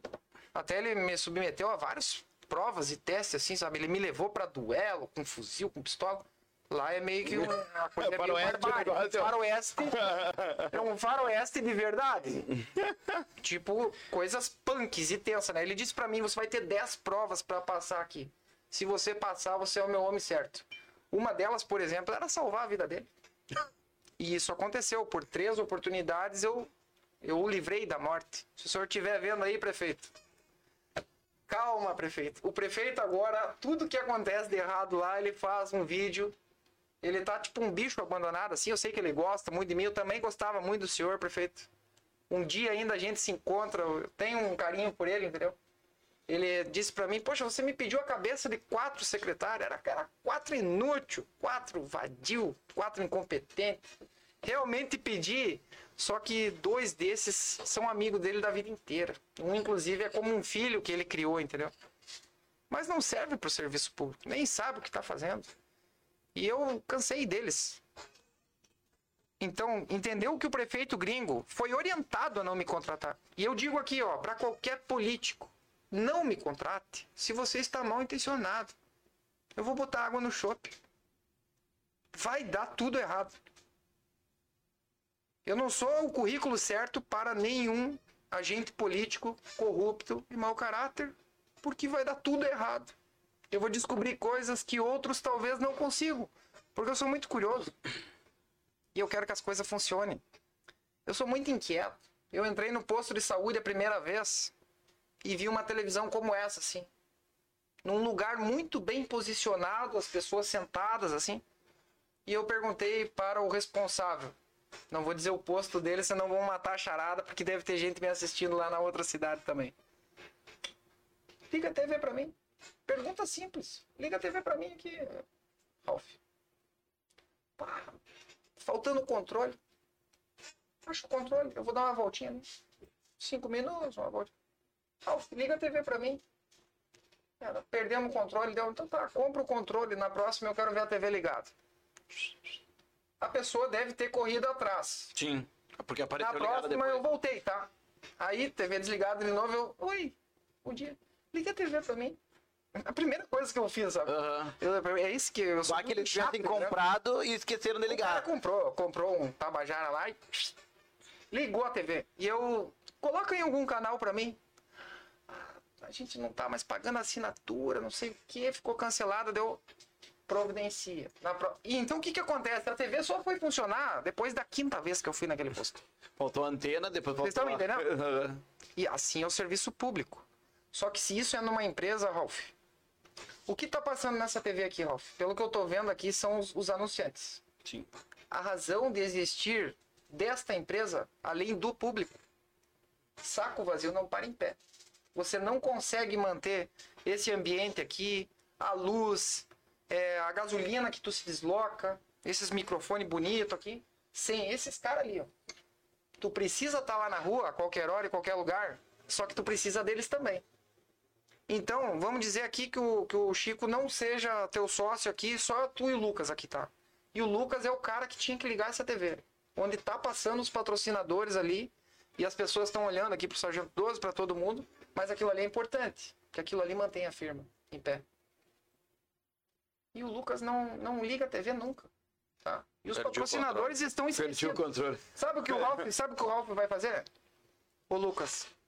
É, pessoal, um intervalinho aqui. Lucas, se vira, meu. Eu quero essa TV ligada agora. Ah, o Lucas vai até fazer abrir um free shop. Senão ele vai pra rua. No serviço público seria diferente. Tu tem que ser muito educado com o Lucas. Pra não afetar nenhum direito dele. E ele vai fazer se tu for um chefe que realmente convence ele que ele tem que ligar essa TV. Senão ele vai dizer, falta o controle. Falta antena. Vocês estão me entendendo? Sim. Vocês entenderam as minhas duas contratações? A Mari me contratou. Tanto que o Ico depois não sabia como se livrar de mim, porque eu fui inteligente. Primeiro eu conquistei o povo. As pessoas me adoravam. Até hoje na campanha, onde eu vou, eu sou amado. Eu, realmente, assim, é impressionante. E eu gosto demais de vocês também? Vocês sempre me trataram muito bem. As pessoas têm uma gratidão. Elas entravam dentro daquela Secretaria Municipal da Educação e diziam assim: mais um! Fala e não faz. Mas eu cumpri tudo que eu prometi. E eu limpei aquele cacaedo aqui de Santana do Livramento. Eu fiz um grande trabalho. E acabei como acabei. E eles acabaram como acabaram. Polícia Federal, prisão, presídio, que é o lugar de todo corrupto. O que eu lamento profundamente, e acho que toda a população deve concordar comigo, o dinheiro nunca volta para os cofres públicos. né? Eles passam algumas horinhas presos, têm sua vida devastada na imprensa, nos jornais, mas eles nunca devolvem o dinheiro que pegam do, do povo. Eu continuo minha jornada. Qualquer corrupto que for cortando meu caminho aí vai terminar muito mal e vocês nunca vão me ver como sócio deles, algemado, na capa do jornal, como réu, preso. Eu não roubo. Eu estava num município que eu tinha a chave do cofre, que eu era secretário da Saúde, Educação, Cultura, Fazenda. É, só que eu, como eu falei duas vezes aqui, esporte e turismo. Será que não dava pra mim ter roubado? Ter roubado? Acho que dava, né? E eu não roubei, eu não tô indiciado. Tem uma CPI em Rio Grande do Sul com meu nome. CPI do 12. Como é que ela vai terminar? O que que investiga essa CPI, Doce? Eu posso até abrir a internet aqui, se tu ver aí, bota a CPI do 12 que aparece, acho que tem seis pontos ali que vai investigar. Desvio de dinheiro após 17 de janeiro, quando eu passei a Secretaria da Fazenda, não houve mais prestação de contas. E como secretário da Fazenda, eu prestava contas não só para o prefeito, mas para toda a comunidade, todo dia 10 de cada mês. Eu apresentava o balanço e tudo que foi gasto em todas as secretarias. Isso dava transparência à gestão e eu consegui, de 40 milhões, eu guardei 15 milhões no caixa. Isso é histórico. Isso significa, matematicamente falando, o livramento tem uma arrecadação anual de 200 milhões. Será que eu ia guardar aqui 85, 90 milhões? E fazer o que ninguém jamais fez? fica o questionamento. Mas as pessoas Sim. fizeram sua escolha. Eu errei, eu deveria ter sido vereador. Hoje eu já estaria aqui, ó, entrando no meu segundo ano de mandato, fiscalizando muito, combatendo muito. E eu estaria mais preparado para uma disputa do poder executivo, para ser prefeito. Quando a gente vai construir um prédio, a primeira coisa é o alicerce. O primeiro tijolo que a gente senta. Nós não vamos começar pelo último andar, né? Eu tenho essas falhas. Olha a TV, eu tô pensando no Lucas aqui, ó, alguém, alguém tá mexendo na TV aqui, Ralf. Por aquele rapaz de né? trancinha lá, ó. Ó, é o estagiário. Ah, não, Ó, é, o, é o estagiário. nosso A diretor, culpa- é nosso diretor. Uma coisa que é interessante também, Ah. tá? Sempre colocar a culpa no estagiário. É. Tipo assim, esquema de corrupção. Quem é o culpado? Olha, quem assinou esse papel lá foi o estagiário. Quem liberou o dinheiro, quem fez a licitação, é uma boa saída dos prefeitos. Viu? O Igor não usa o que faz é comprar Respondi o questionamento, errado, Então, assim, ó, quente. É verdade. Eu vou até finalizar dizendo, sendo bem duro, não me contrate político desonesto e corrupto. A sua casa vai cair, você vai terminar preso. Por mais, por mais que você seja o meu melhor amigo, como o prefeito gringo, ele me deu um veículo chamado Outlander. Existe isso, né? Sim, sim, sim, Outlander. Aham. Novinho. Coisa mais linda, eu adorei ele. Eu até fiz uma viagem e ele deu pra mim. Ele disse assim: ó, é um prêmio. Você é muito bom, você merece. E eu fiz uma viagem pra Curitiba com ele, voltei. Só que eu me senti mal. Peguei entreguei com chave tudo. Ele, meu Deus, eu, eu, tu quer um veículo mais robusto? Aí ele me deu um, um Marruá, um Jeep muito bonito, que eu acho que deve custar uns 200 mil reais até, inclusive, sabe? Um Jeep de guerra, assim. Tipo, ele entra dentro de rio. Aí eu andei naquele Jeep, assim, eu gostava daquele Jeep, sabe? Tava, tava te sentindo no exército, não? Não, e o Jeep, assim, ele era imponente, assim, eu, eu- minha cara, assim, militarizado, né? Aí peguei, prefeito, obrigado pelo Jeep. Testei, gostei, mas é seu. Ele, quando nós, ele era dono da- de toda a cidade, assim, terrenos centrais, me deu a chave de uma fazenda de 5 milhões de reais e disse, essa daqui é a tua fazenda. Vai fazer uns cursos aí para plantar soja, lá vai ser o teu lugar. Fiquei com a chave da fazenda, eu nunca posei um dia na fazenda que ele me deu. E eu nunca pedi também, me dá um documento, me dá uma escritura. Ele disse, vamos passar lá no cartório. Não quero nada. Uma fazenda de 5 milhões de reais. Tu é meu filho agora. Tu nunca mais vai passar trabalho na vida. Mas quem disse que eu quero? Eu tenho minha vida, tenho minha história. Eu tenho que concluir meu curso de direito. Eu vou ser um bom advogado. Quando vocês precisarem, me contratem. eu vou lutar muito. Eu vejo os advogados, hoje eu tava ajudando uma pessoa de tarde, assim. Eles. Ó, daqui seis meses vai dar, eles não dão um feedback, né? Tá aí uma profissão também que. Não pense que você vai se formar em advogado. Ah, tem muita gente para concorrer. Seja o melhor. Escalhe o topo. E chegar no topo é fácil, tá? Quero ver se manter. Então, espero que os políticos tenham entendido. Não me contrate. É uma pedra no sapato. É, 12, a gente no Sentinela fala muito da in- tenta muito agregar para nossa população a questão da inteligência política, né? É, infelizmente, toda vez que a gente fala de política, a gente tem que classificar os candidatos entre ah, honestos e desonestos, como se o desonesto fosse a normalidade, né? A, a gente tem isso por princípio. É, é, basta o, o não ser o, o ser honesto é, é obrigação, né? Eu ia falar É, isso. Deveria, deveria ser obrigação, né? O mínimo, é, infelizmente, ainda no- nas campanhas a gente vê, ah, porque eu não roubei. É, mas eu não roubar é o mínimo, né? Porque isso é o valor básico para qualquer pessoa, não só no serviço público. E a gente torce muito para que essa. para que em algum momento a política se torne algo diferente, né? Se torne. ah, não sei de que forma, e a gente tenta mostrar isso para a população sandanense, porque assim, a gente sabe que as coisas só acontecem através da política. Então a gente precisa da política. Precisa. Então a gente precisa de mudança dentro da política. Então é a, a nossa função como veículo de comunicação é hoje essa, né? É tentar ser o mais idôneo possível em relação a, a a tomada de partido, a gente não tem partido, a gente, a gente tem um partido que é o Partido Santana do Livramento. A gente ama a nossa cidade, quer um bem da nossa cidade. É, mas infelizmente, sempre que a gente fala de política, a gente acaba falando de honestidade ou não honestidade, né? É, é um é tema de várias conversas, todos que a gente fala, a gente acaba sempre nessa seara. É, vou ler mais uns comentários aqui, tá? É, 12 é um grande ser humano, uma pessoa de coração grande que não pensa só no próprio umbigo. A Lalinha Salgado. A Tânia Lemes, é, eu acho que é um comentário que como tu falou que tinha bebido, né? E alguém ironizou e ela colocou, ele bebe, mas ele é maravilhoso, um bom profissional. Nad, boa noite, vamos 12. A Tânia Lemes, eu te amo também, 12. Ronaldo Júnior, esse cara agrega muito à nossa cidade, uma pena que o povo não enxergou isso na eleição. É, Eduardo Pimenta, esse sargento é bom, gostei dele, trabalha bem. Então, é, como todo agente público vai ter pessoas que gostam e pessoas que não gostam, né? E a nossa função é mostrar as pessoas e aí deixar que o público escolha quem que quer ser representado na próxima eleição. Posso dar uma partida na tua, Claro, na tua fala? favor. Que eu acho muito importante, isso eu, eu gostaria de falar sobre esse tema. A honestidade, ela não é mérito, é obrigação.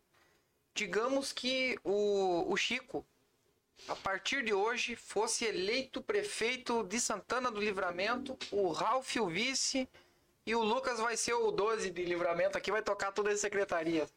tá tudo com o Lucas. São três, tá? E vocês são amigos. Se percebe isso. Vocês três também iam divergir. O Chico é o prefeito, tá? Ele é o 01. Eu vou fazer um novo Batuva. Vou copiar o projeto do 12, que inclusive o Sentinela aqui. Um dia eu fui procurar no Google, tá lá. É história. Sim, sim, sim, sim. Daqui a 50 anos, 100 anos vai estar lá. Muito, muito obrigado por terem me dado essa oportunidade. Quem sabe um dia alguém olha para aquilo ali com, com mais atenção, mais carinho. O Chico pesquisou no Sentinela, vou copiar o projeto. O Ralph, não, não. Negativo. Eu vou fazer um condomínio lá. Meu pai, eu já virei vice-prefeito aqui, é tudo fictício, tá? Eu- eu- Sim, sim, sim, sim. De repente teu pai pode ter falecido. Não, não, coisa. tá lá, tá inteirado ainda. Des- Desculpa. Tá numa unha, né? Mas tá lá. Não quero ofender. Mas é um exemplo, tá? O pai do Ralph é um grande empresário do ramo imobiliário. E falou, filho, vira vice-prefeito do Chico, porque eu quero fazer um condomínio de luxo lá. Já tem o primeiro impasse, tá? E o Lucas quer acabar com a taipa, com o lago, com tudo, porque ele mora lá embaixo, naquelas casas lá, e ele tem medo que explode e caia na casa dele e mate todo mundo afogado lá. Como é que é o nome daquela vila que tem na Baixada lá? Kennedy. Não, mas tem um outro nome. Carolina? É o Carolina, porque é do Arroio Carolina. Era o Rui Carolina. O Lucas mora lá. E aí ele já começa aqui na peleia, tá? Vocês são só três. E é um ponto só. Nada na, na política não, não é perfeito. Eu, eu já brinco assim, lá com a população do Rio Grande do Sul, eu dizia pra eles: olha, dava pra nós montar um grupo de WhatsApp e discutir os pontos, tá? Imagina a confusão que ia ser. Imagina 80 mil pessoas atender os interesses de 80 mil pessoas. Vamos dar uma moral lá no, na Santa Rosa, tá? Lá na, na ponta da cidade. Sim. Aí a gente reforma posto de saúde, asfalta todas as ruas, parada de ônibus, escola de qualidade. Tá? Enquanto tá todas as forças lá, todo o efetivo lá, como é que tá o Armo? Sai da Santa Rosa. Não, agora vamos pro Armo. Mas só que tu é da Santa Rosa e ele é do Armo. E ele é do Wilson. Vocês estão entendendo? Então, o que deveria ser feito? Terminou uma eleição, tá? Senta-se na mesa com os candidatos derrotados. Uma reunião poderia ser. Cara, eu vou te ser sincero, eu venci, tá? Mas eu acho que a tua ideia para resolver o problema do Cispray é boa. Como é que você ia fazer isso? É Papel e caneta. Eu, nas minhas reuniões eu sempre digo para as pessoas: papel e caneta. Mas por que eu guardo tudo? Não, acho melhor você anotar. Tem bastante coisa aqui e eu não quero que nada saia errado. Eu acho muito simples, assim, é um papel e uma caneta. Ponto. Bem didático, assim. Daí não há aquela desculpa de depois uma semana eu me esqueci. E as coisas são resolvidas. Então, opa, desculpa. Você conversa ali com o candidato derrotado. Pô, aquela tua ideia pro Cispren ali é boa. Aquilo que tu falou lá do Batuva. Vamos, vamos aprofundar isso. Tá, mas como que tu acha que o, o que, que a gente faz na Santa Casa? Por que lado a gente vai? Tá, quando tu fala em rever contratos, quais contratos? Quais especialidades? Qual é o plano B? Qual é o plano C e o D? Porque não adianta ter apenas o plano B. Quem tem dois tem um, quem tem um não tem nada. Sabe, Doce, que nós já falamos, desculpa te interromper, Não, mas é, nós já eu só queria falar já isso, sabe? isso aqui. Falta a- as, diálogo. As cidades que as cidades que hoje apresentam uma evolução, todas elas existe um planejamento estratégico a- além do partido, Uhum. né? Então assim, vamos definir é, com toda a cidade, toda a cidade, toda a representatividade da cidade, um plano estratégico de 20 anos, independente de quem ganhar, claro, Tem vai ter. Uhum. o seu plano de governo, mas tem que cumprir, agregando coisas boas E não tirando um mas básico. não tirando o básico. Só que é uma questão cultural também, né, Doze? A gente, a gente mora numa cidade que historicamente é feita de guerra, né? Nós tivemos, o- ó, nós tivemos um prefeito que ao assumir a prefeitura botou fogo na cadeira do outro. Então, O Chico, É. o Chico, acho que ele é meio irmão, viu? Nós É. vamos ter que fazer um DNA, sabe? É. quando ele começou a falar, eu fiquei pensando na cadeira. É, Primeira que me veio é. E- Foi e o a- Macedas que colocou. O Glênio, Não, o lembra? que Glênio, colocou? Glênio da do Elifas. do Elifas. Do Elifas. do Elifas, né? E, e, a- Então- e, e a nível e a nível e aí isso se repete porque a nível Rio Grande do Sul a gente tem o orgulho de não reeleger governadores e aí a gente muitas vezes coisas boas de trabalhos bons a gente por um orgulho bobo muitas vezes não não dá sequência Não dá sequência. é, então, isso faz parte da educação política que a gente quer trazer para as pessoas, né? É, que as pessoas tenham a consciência, cara, pô, isso aqui tá dando certo, eu não preciso destruir tudo que o Lucas fez para reconstruir. Até agora ele fez certo, pô, vamos agregar um pouco mais e vamos continuar o desenvolvimento. Parece que a gente tá sempre andando para trás. Retrocedendo. Retrocedendo. E talvez alguma coisa boa que você tenha feito, eu pare de fazer, só pra não dizer que o que tu fazia era bom. Sim, sim. É vaidade. É vaidade. É, é, a, a, Pura vaidade. o ego é muito grande. É, é, Isso Os a gente, políticos, eles têm um ego enorme, tá? é. O- A figura Ah, eu posso te vira- dizer, porque eu nem eleito fui assim, e eu, eu. Às vezes eu. As respostas que eu dou para as pessoas soa como se eu fosse um cara arrogante e prepotente. É só quem me conhece pessoalmente mesmo para saber que eu sou um cara humilde. Eu já briguei até com o Ralph. Já briguei contigo, né? Já, já... Me lembro.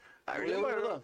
O Ralph fez uma, uma reportagem lá, eu. É verdade, que não, não me lembro. Não me Ralph lembro. não- É, não- Eu acho que, deve ter, uma- acho que tu mandou um áudio pra mim. É, que um eu não dia eu esteja como o Ralph. É, tu não, não brigou com ele, mas ele não brigou comigo. Mas esse, o ideal é isso. As pessoas te atacam, respira, não responda nada com muita raiva ou com muito amor no coração. Vai dar ruim. Tá? Pensa, dorme. É muito bom dormir uma noite e tomar, quando é possível, né? E tomar uma decisão no dia seguinte. Quero Tudo tomar muda, água. sabia? Sim, sim. Tudo muda. É Aquele dia da minha dificuldade lá, Lucas, pra mim chegar na construção do que aconteceu lá no CRAS do Armor, eu passei a noite inteira, hein, claro. Falo pro vereador, falo pra imprensa, vou sozinho, arrebento porta, entro pelo fundo. E eu acho que saiu bem. Não, não, não se espalhou tanto quanto, mas o objetivo foi cumprido. O CRAS tá limpinho. Os funcionários organizaram tudo. Tá zerado. É pelo bem da população. Agora devolvo o raciocínio pra ti, porque eu te interrompi. Não, não, é, era é exatamente isso. Doze, eu queria te fazer uma pergunta. Ah, ah, dentro do que tu falou, ah, o que que tu tem hoje de, de crescimento pessoal e profissional na política? Porque a, a tua narrativa de história, ela é, ela é de conquistas, ela é muito bonita, mas ela é de aprendizado também. É, então, olhando para trás, ah, o que que tu, que que tu traz de que tu gostaria de mudar hoje dentro do- da tua perspectiva política? Porque, obviamente, eu acho que não fica dúvida que a tua carreira política irá continuar, porque tu, tu faz essa parte de tocar na população, né? Então, qual é o balanço que tu faz hoje da tua carreira política e o que que tu mudaria ou o que que tu poderia adaptar nesse novo momento que tu vem vivendo nessa volta para livramento agora mais maduro, né? Porque afinal de contas a experiência fora também te trouxe é, muitas coisas que te agregaram na, na tua carreira política, né? Eu tô tentando, Chico, é, me reinventar, na verdade. Eu tenho alguns vícios e alguns defeitos. E que bom que eu consigo enxergar eles, né? Mas a, a mudança, ela é tão difícil, né? Não responder ofensas, por exemplo, perfis fakes, né? Eu mapeei, me dei ao trabalho de ver que tem mais ou menos umas 63 pessoas, assim, perfis, que devem estar aí agora me chamando de lixo, de bandido, de ladrão, de corrupto. São comentários muito ofensivos, desagradáveis e criminosos, né? E eu leio. Depois que acabar aqui a, a entrevista, eu vou chegar em casa, vou fazer um cafezinho, vou rever para para apontar, eu pego um papel e uma caneta assim, se eu falei alguma bobagem para evitar. Eu tô em constante aprendizado. E ao final de cada dia eu chego à conclusão que parece que cada dia eu sei menos, entendeu? Sócrates disse, né? Só sei que nada sei. O Sócrates, na verdade, ele não era tão inteligente como as pessoas pensam. Sócrates era um cara que tirava um pouquinho de cada um. O melhor do que cada um tinha para dar. Eu gosto muito de pensar no exemplo de Sócrates, porque eles, as pessoas imaginam que Sócrates era um grande filósofo e que ele que inventou todas aquelas frases e tal. Ele pegou um pouco de cada um e ele construiu.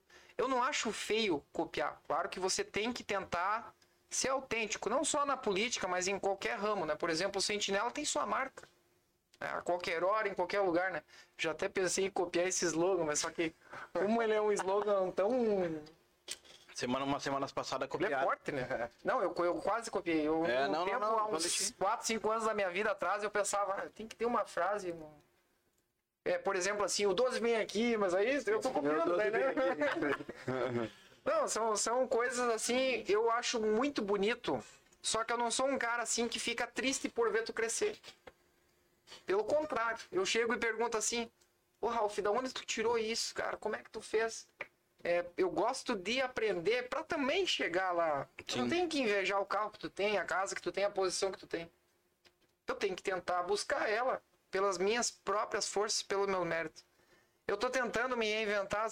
Eu cheguei ao ponto, Chico. Nas viagens eu penso muito, assim, quando eu tô pilotando, né? Tô viajando muito entre Livramento e Porto Alegre. Eu fico pensando. E se eu pegasse essas pessoas aí, principalmente esses 63, em vez de marcar um duelo com eles, como eu já marquei várias vezes, Sim. já marquei duelo em praça, um Na absurdo. frente do Barreto. Oxe, meu Deus do céu. E, ah, não, e fui, né? E foi, o P ganhou por WO. Não, só teve um que apareceu. um foi. Teve um que foi. E a coisa foi tensa, né? Tava todo mundo armado, bagulho forte. Esse foi. E ninguém morreu, ainda bem. Mas é, quando tu vai num duelo é pra matar ou pra morrer. Ninguém falou Aí- que eu nunca cheguei nessa Não. parte que eu faço agora. Não, é que nunca ninguém foi, né? Que ele foi, né? Então. Já é quando, não tem quem não tenha medo. Sim, sim. Qualquer um pode te matar, entendeu? Mas, poxa vida, um agente público, uma pessoa que representa 5% da população de eleitores. Marcar um duelo em praça é ridículo, né? É infantil. Vamos falar do 12 agora como se ele não tivesse aqui, né? Aham. Então é, é patético. Eu olho para situações, para coisas que eu Já né? proporcionei. Eu fiz uma live que tinha 25 mil pessoas assistindo. Que eu fui falar da minha vida pessoal Sim. e de relações que eu tive. O que isso importa para a população? Isso é um problema meu. Isso é, é cretino, é, é nojento. Meu Tal- público, meu tal- público, a maioria é mulheres. Talvez esse sanguíneo tenha sido, Doze, a, a, a, o calcanhar de Aquiles, talvez na decisão lá de pedir as quatro cabeças e não ser acatado, talvez esse lado sanguíneo foi que te, te boicotou de certa forma em algumas em algumas coisas que poderiam ter te levado se não fosse tão sanguíneo poderiam ter te levado para um lado mais racional e, Ah. e, e mais digamos equilibrado digamos assim O impulso da decisão, né? Eu poderia ser um homem milionário já, com tantas ofertas e vantagens que me foram oferecidas, né? E as decisões assim, é por isso que eu digo, eu realmente eu tô sentindo uma diferença assim, essa tristeza tá servindo um pouco também assim para eu tô me sentindo ferido, assim, sabe? Meu coração tá, tá sangrando. Eu, eu sinto a tristeza. E eu vejo o quanto eu tenho que melhorar. Esse lado sanguíneo, ele é péssimo. Eu até disse pra vocês, né?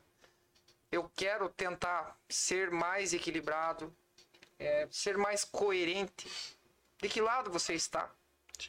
Você vai ficar de estagiário do fulano, do ciclano, do beltrano? Agora, por exemplo, aí se a prefeita Ana Tarouco me chamar para uma conversa.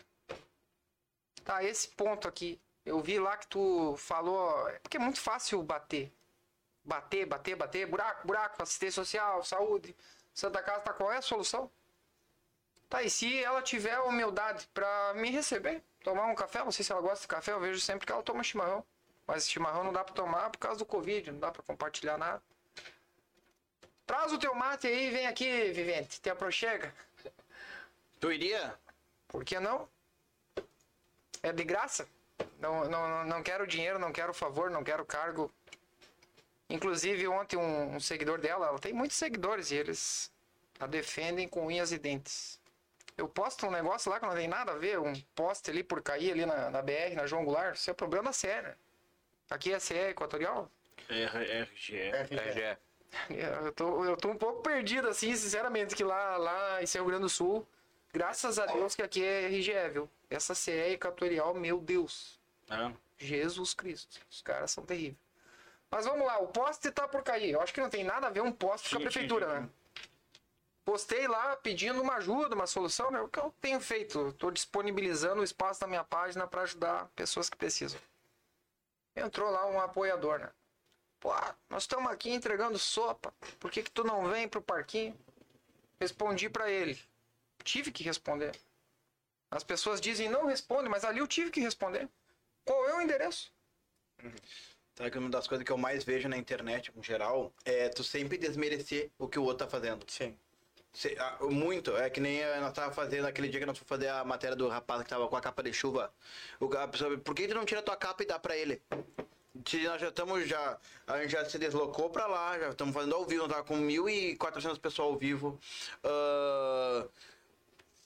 Ah, falando com os vizinhos, tentando arranjar uma ajuda, já tinha tido assistente social, assistente social foi de novo e coisa e tal, mas aí o cara assim, ah, depois a mesma pessoa falou depois num comentário que tipo, eu apaguei, ah, tu é um lixo de pessoa por, ah, por não ter ajudado o cara. E tipo, a nossa arma é dar voz para as pessoas que não têm. E ali nós mostramos uma realidade muito rápida, alguma coisa muito coisa. Hoje na, na matéria do poste, Sim. ah, um, um que tá sempre também ah, incomodando, ele mandou, ele falou bem assim, ah, tu é um, como é que é, como é que, como é que esse traste, como é que esse traste não, não se dá conta que, um, que um, o valor de um poste, por isso que ele roubou. Tipo, a gente não tava ali pelo valor do poste, a gente tava pela. ah, a gente tava. Eu dei uma ênfase muito grande porque é difícil roubar um poste. Tem Eu, ninguém eu, que vi, vê, tem eu até vi pegar. a tua chamada ali, eu achei tal. muito interessante como tu começou a chamada, né? Porque Ah. tu disse assim, ó, meu Deus, não foi bem isso. Não, né? é algo surreal. É surreal. É. Não dá pra acreditar, É, entendeu? porque é uma coisa que nos pega de surpresa, porque quando tu chega, quando tu chega na delegacia, eu, pô, uma viatura ali. E aí eu fui na delegacia, como a viatura tava ali parada, eu fui lá me E tu- perguntar, e o só- tava do outro lado da calçada em Como nada a isso daqui é um bate-papo só pra te ver onde eu Aham. quero chegar. Aquela maneira que tu começou a, a abordagem pode não ser a mais correta tecnicamente. Vamos dizer que se tu tivesse feito um curso de jornalismo, não iam te ensinar isso na faculdade.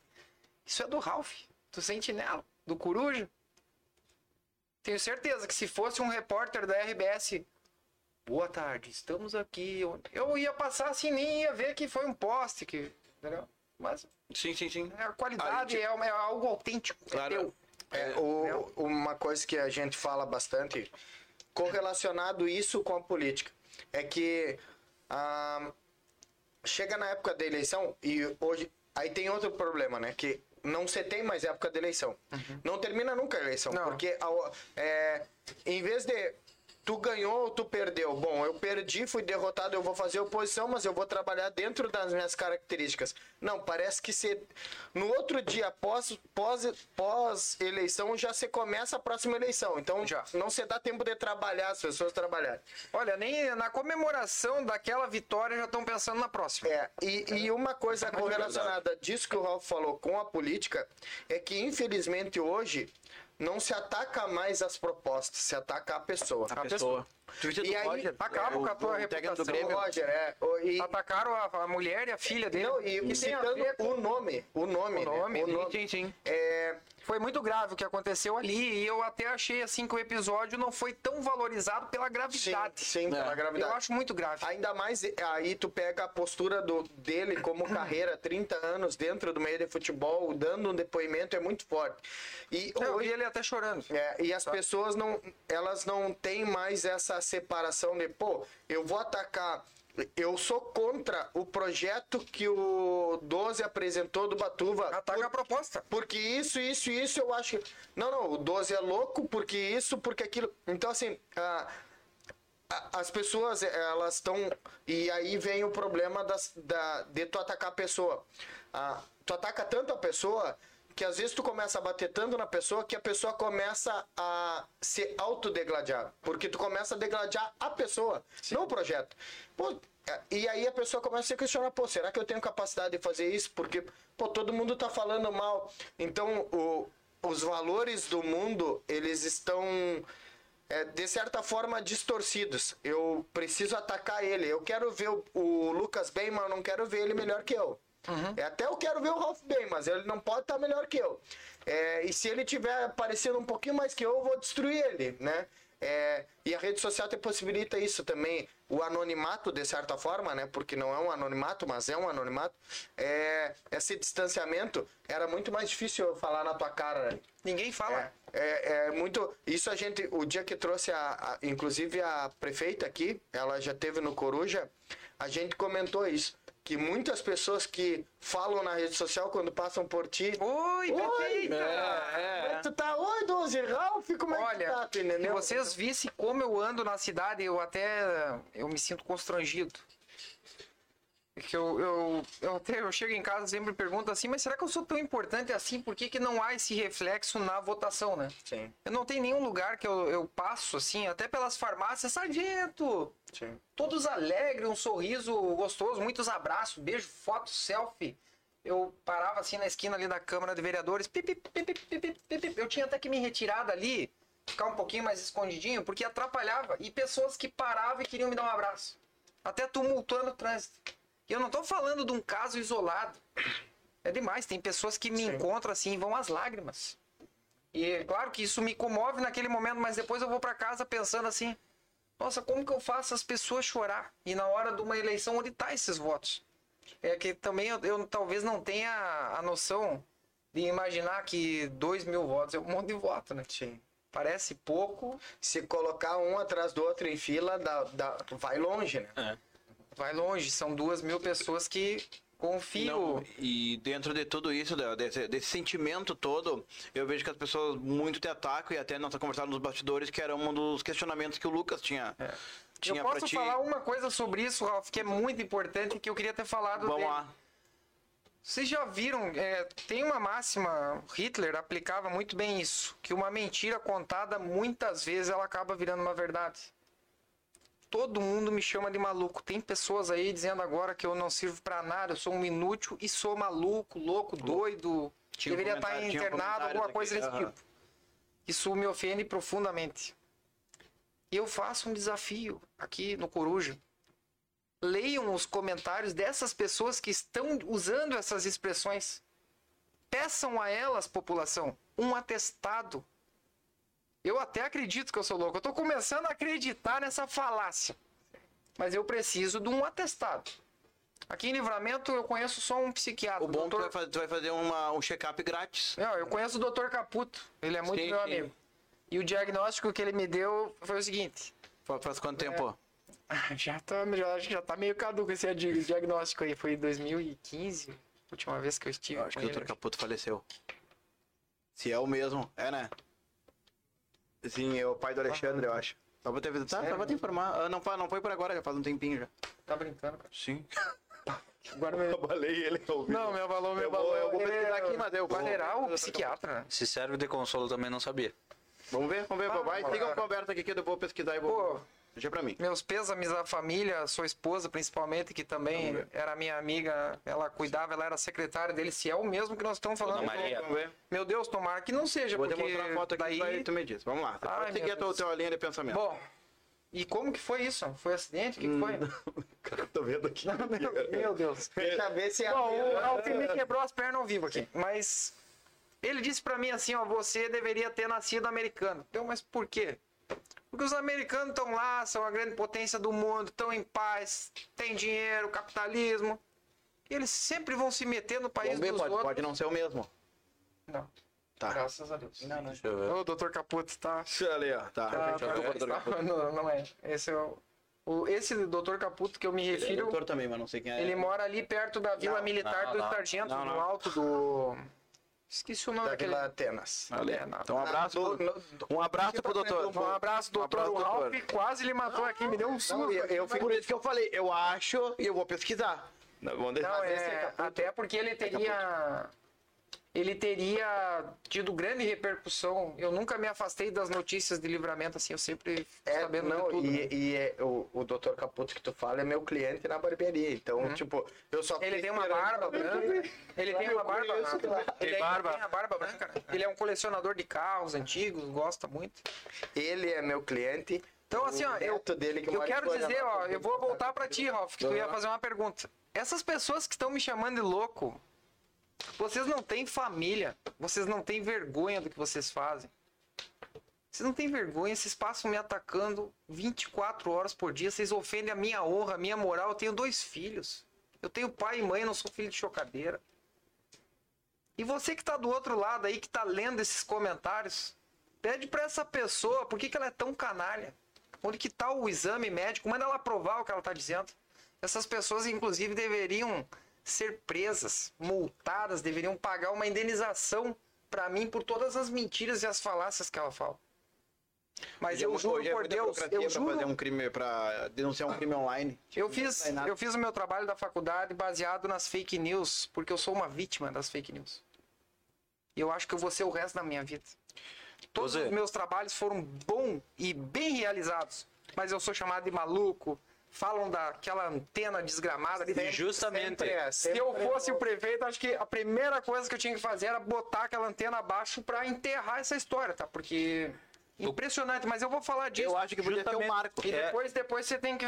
Tem o que tu ia falar agora, que, tu, que eu te interrompi, eu pedi uma parte pra. Não, nem me lembro, mas era isso, era isso. Não, e tem o Era anúncio do partido que tá Ah, guardado é, aqui. é, vocês estão É isso, não, guardando tá guardado aqui. O que eu ia te perguntar é isso que o Lucas vai Exatamente. perguntar agora. Ah, muita gente usa, ah, usou e usa o episódio da antena para te atacar. Uhum. Isso ah, é visto nas redes sociais, já foi visto em vários lugares. É o maior erro que eu cometi na minha vida. E eu queria que tu hoje contasse um pouquinho para não para nós, não para essa bancada, mas para quem está nos acompanhando, falasse o que que- o que, que aconteceu aquele dia e o que que o, o que isso trouxe para tua vida, porque querendo ou não, muita gente hoje em dia, como eu digo, te ataca ainda por causa daquele episódio que já faz quanto tempo isso? Faz quantos anos, Doze? Foi em 2012, né? Foi no dia 11 de agosto de 10 anos então já. 2012.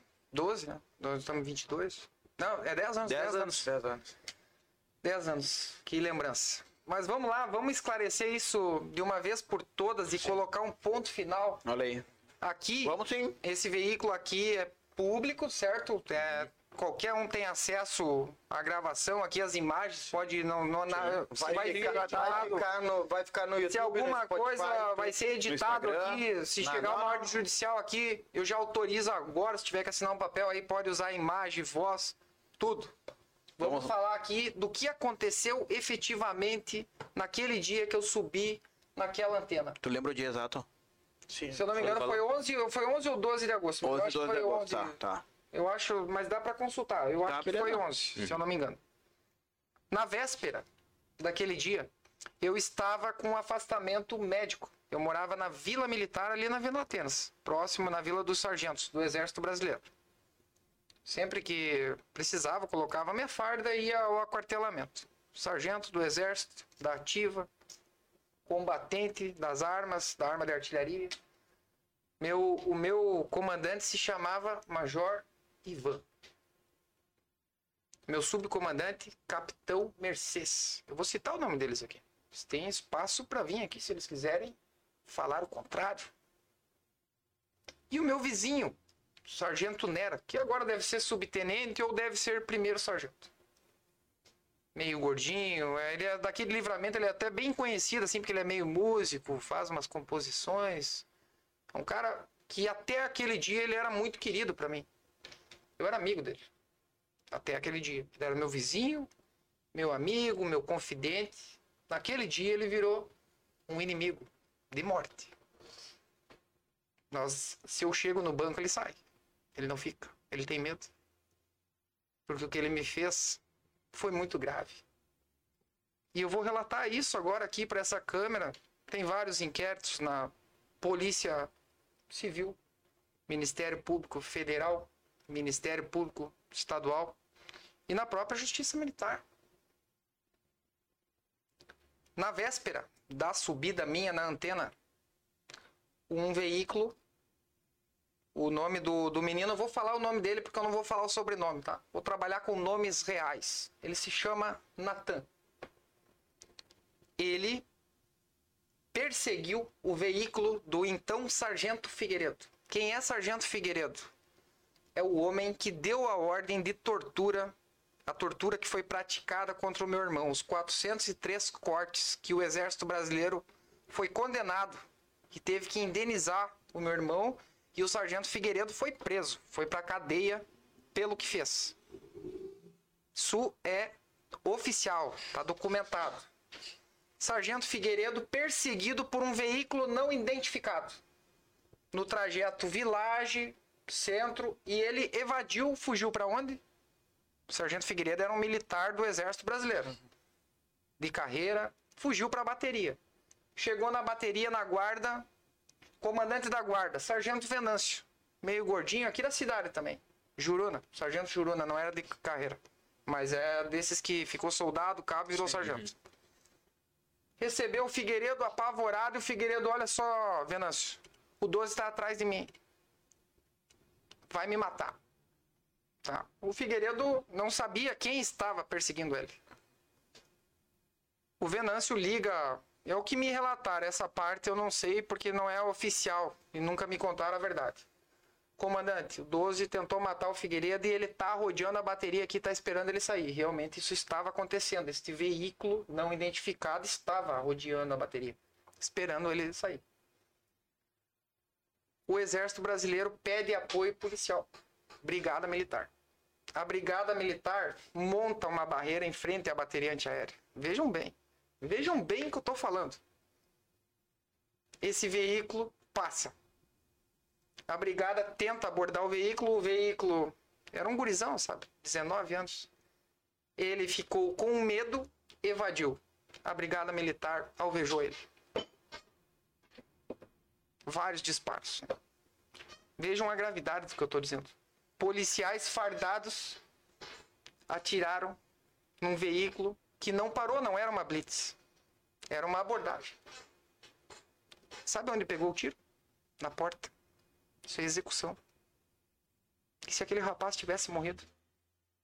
Eu estaria lá no presídio, sabe? Vocês não estariam me entrevistando agora. Sabe por que, que eu ia estar no presídio? Porque iam forjar aquela cena para dizer que eu contratei um pistoleiro para matar o Figueiredo. Olha como é a vida. Natan, o nome desse rapaz.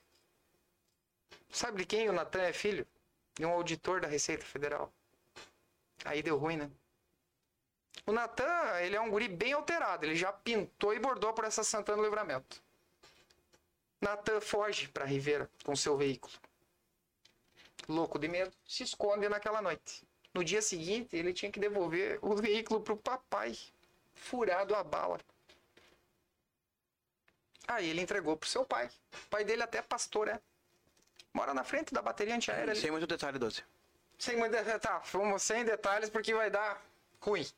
Até porque esse rapaz é, corre risco.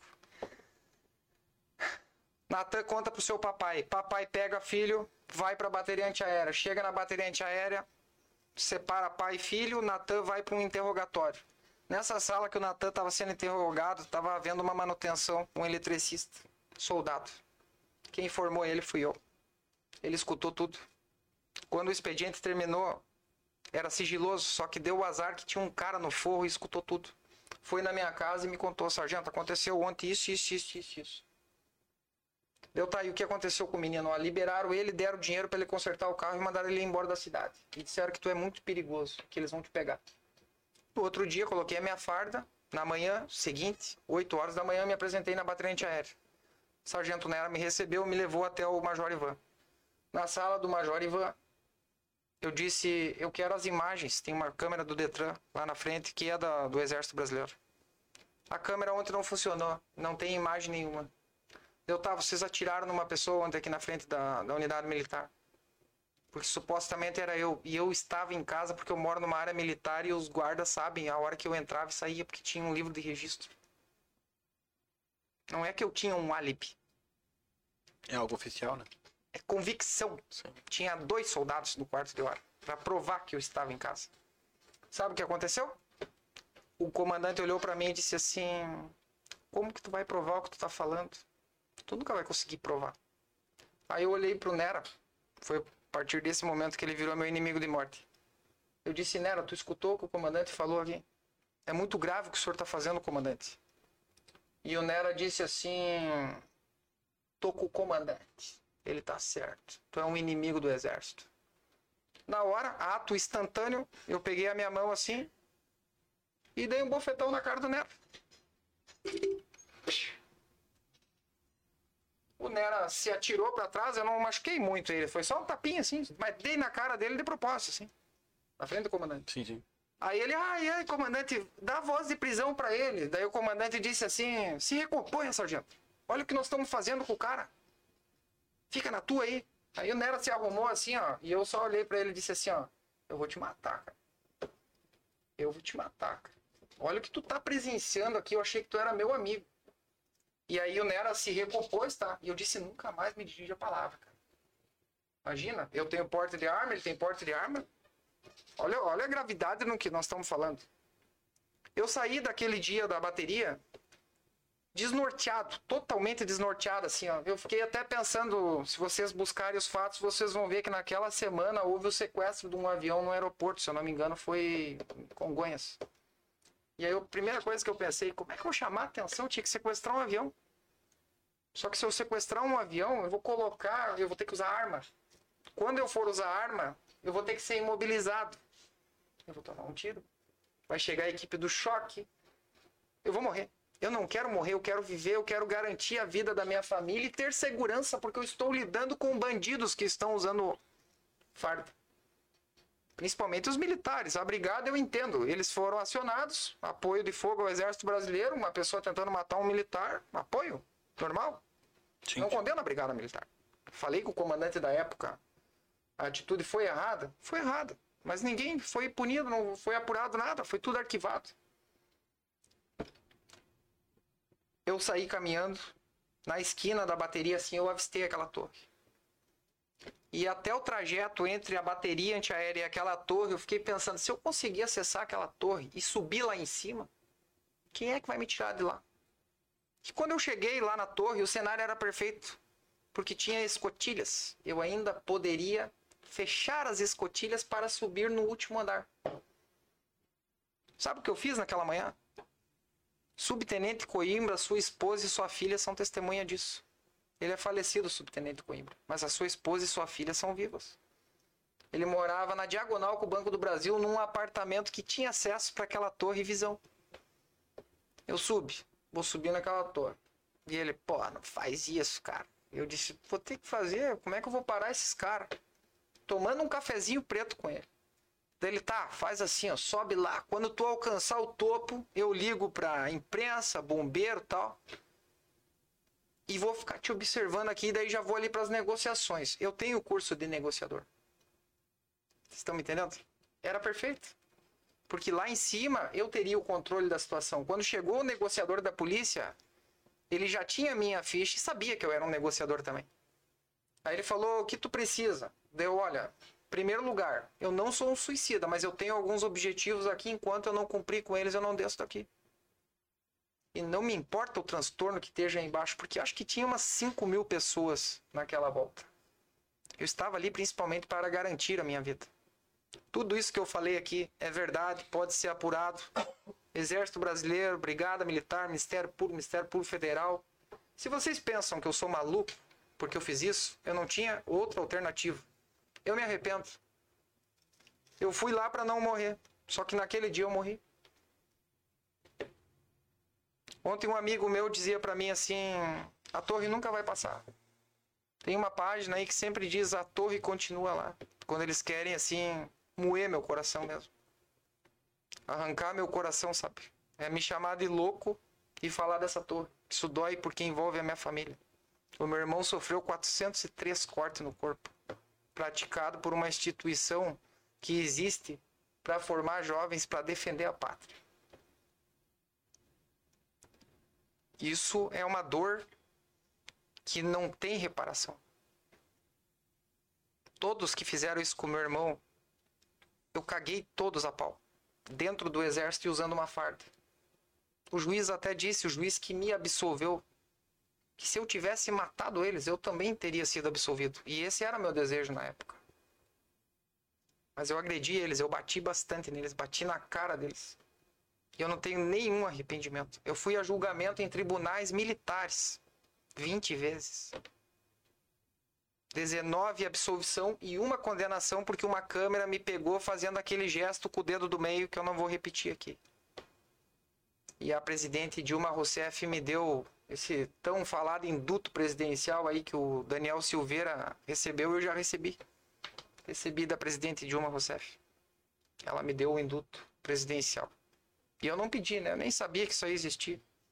Fui comunicado que ela resolveu anistiar por bons serviços prestados. Eu fui condenado por desobediência, desacato. Não há arrependimentos na minha vida. Se eu pudesse não ter subido naquela torre, ter encontrado outra alternativa que não essa. Eu lamento muito as pessoas que me atacam, me chamam de louco. Será que essas pessoas sabem quantos cursos superior eu já fiz? Será que elas sabem que eu me formei na escola de sargento das armas? Uma escola de combate, a maior e mais difícil da América Latina, uma das maiores do mundo. Fui submetido a dor, frio, cansaço físico, psicológico, sono, fome, sede. Eu suportei tudo isso. Eu fui um militar exemplar. Eu passei por três escolas militares.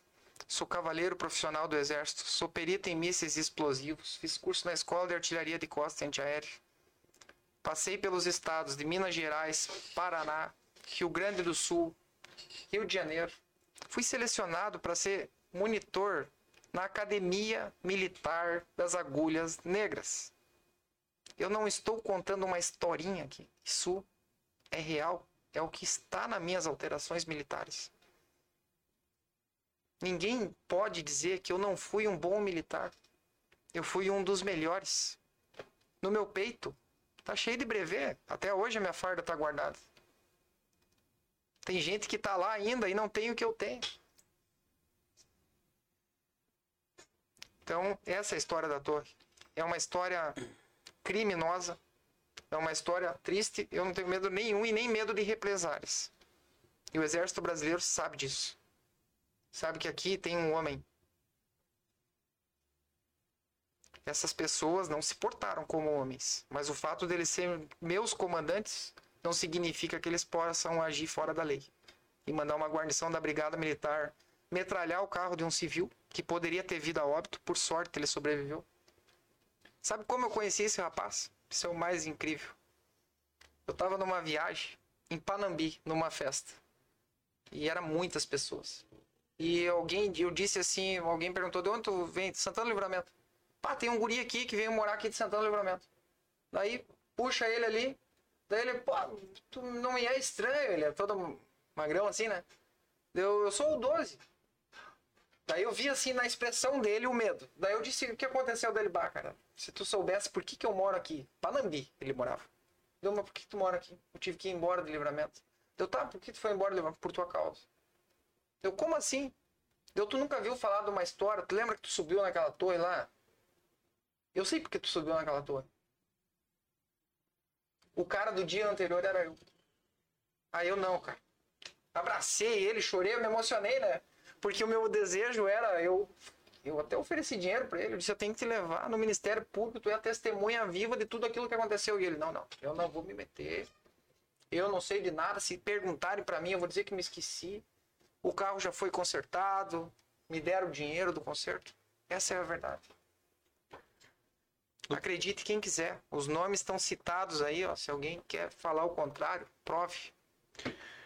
Bom, Doze, já vamos em quase duas horas de entrevista. O tempo voou. Bah, passou E rápido. Eu acho que para encerrar tem que ser, para encerrar assim, ó, tem que ser partido. aquela pergunta que o Ralf começou, Meu o Chico Deus. também já Partido. falou. É. Eu acho que tu prometeu essa segunda Vocês, revelação. vocês não podem me, Ei, me o- livrar ei, dessa? O Rodrigo já contou pra vocês? Não. Não, não. Não contou. Ninguém sabe. Ah, traz uma caneta aí.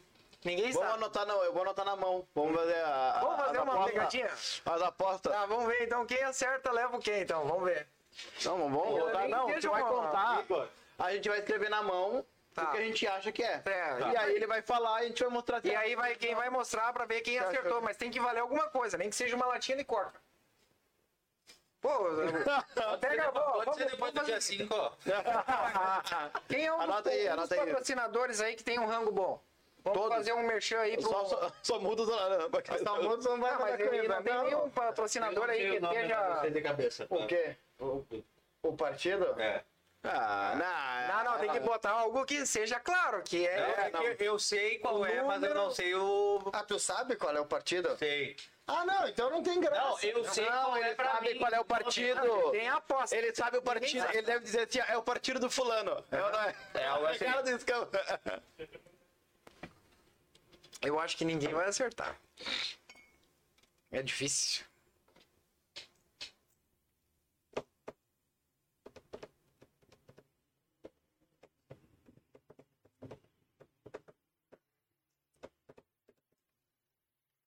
Ah, tu escreveu um texto? Não, não tô conseguindo aqui. Tá, eu já fiz a minha aposta. Fiz a minha aposta aqui. Eu fiz a minha aposta também. Depois, depois do partido a gente vai encerrar, né? Eu vou Isso poder aí. me despedir, né? Claro, claro, claro. Não, não. Ai, meu Deus. Vamos lá. Não, não, vai, vai assim, vai assim. Tá, todo Vai lá. mundo na mão aí? Quem, quem começa? Não, não, não. Ele Eu vai contar. E aí depois, na, depois a gente vai. Pedro ele vai contar. Vamos lá. Eu estou filiado ao Partido Republicanos. Do vice-prefeito Evandro Gutenberg. Nem botar, ele eu sabe perdi, disso, errei. cara. É. Eu ia.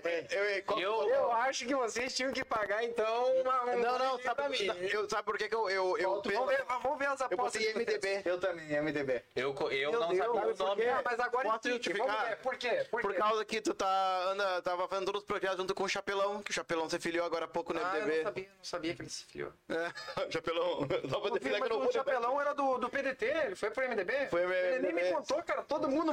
Olha aí. Então, Revelações ao vivo. cara, eu acho que, sei lá, eu chuto. Eu, eu tava chutando, ó, o Yuri também, ó, lá, o Yuri também, ó. é mesma- Por... Eu não, eu já Eu só achei que era pudesse o, ser o do republicano por que causa, pelo comércio com- desse momento. União Brasil? Mas pelo União Brasil. É, eu tava, eu tava nele. Eu tava no União Brasil.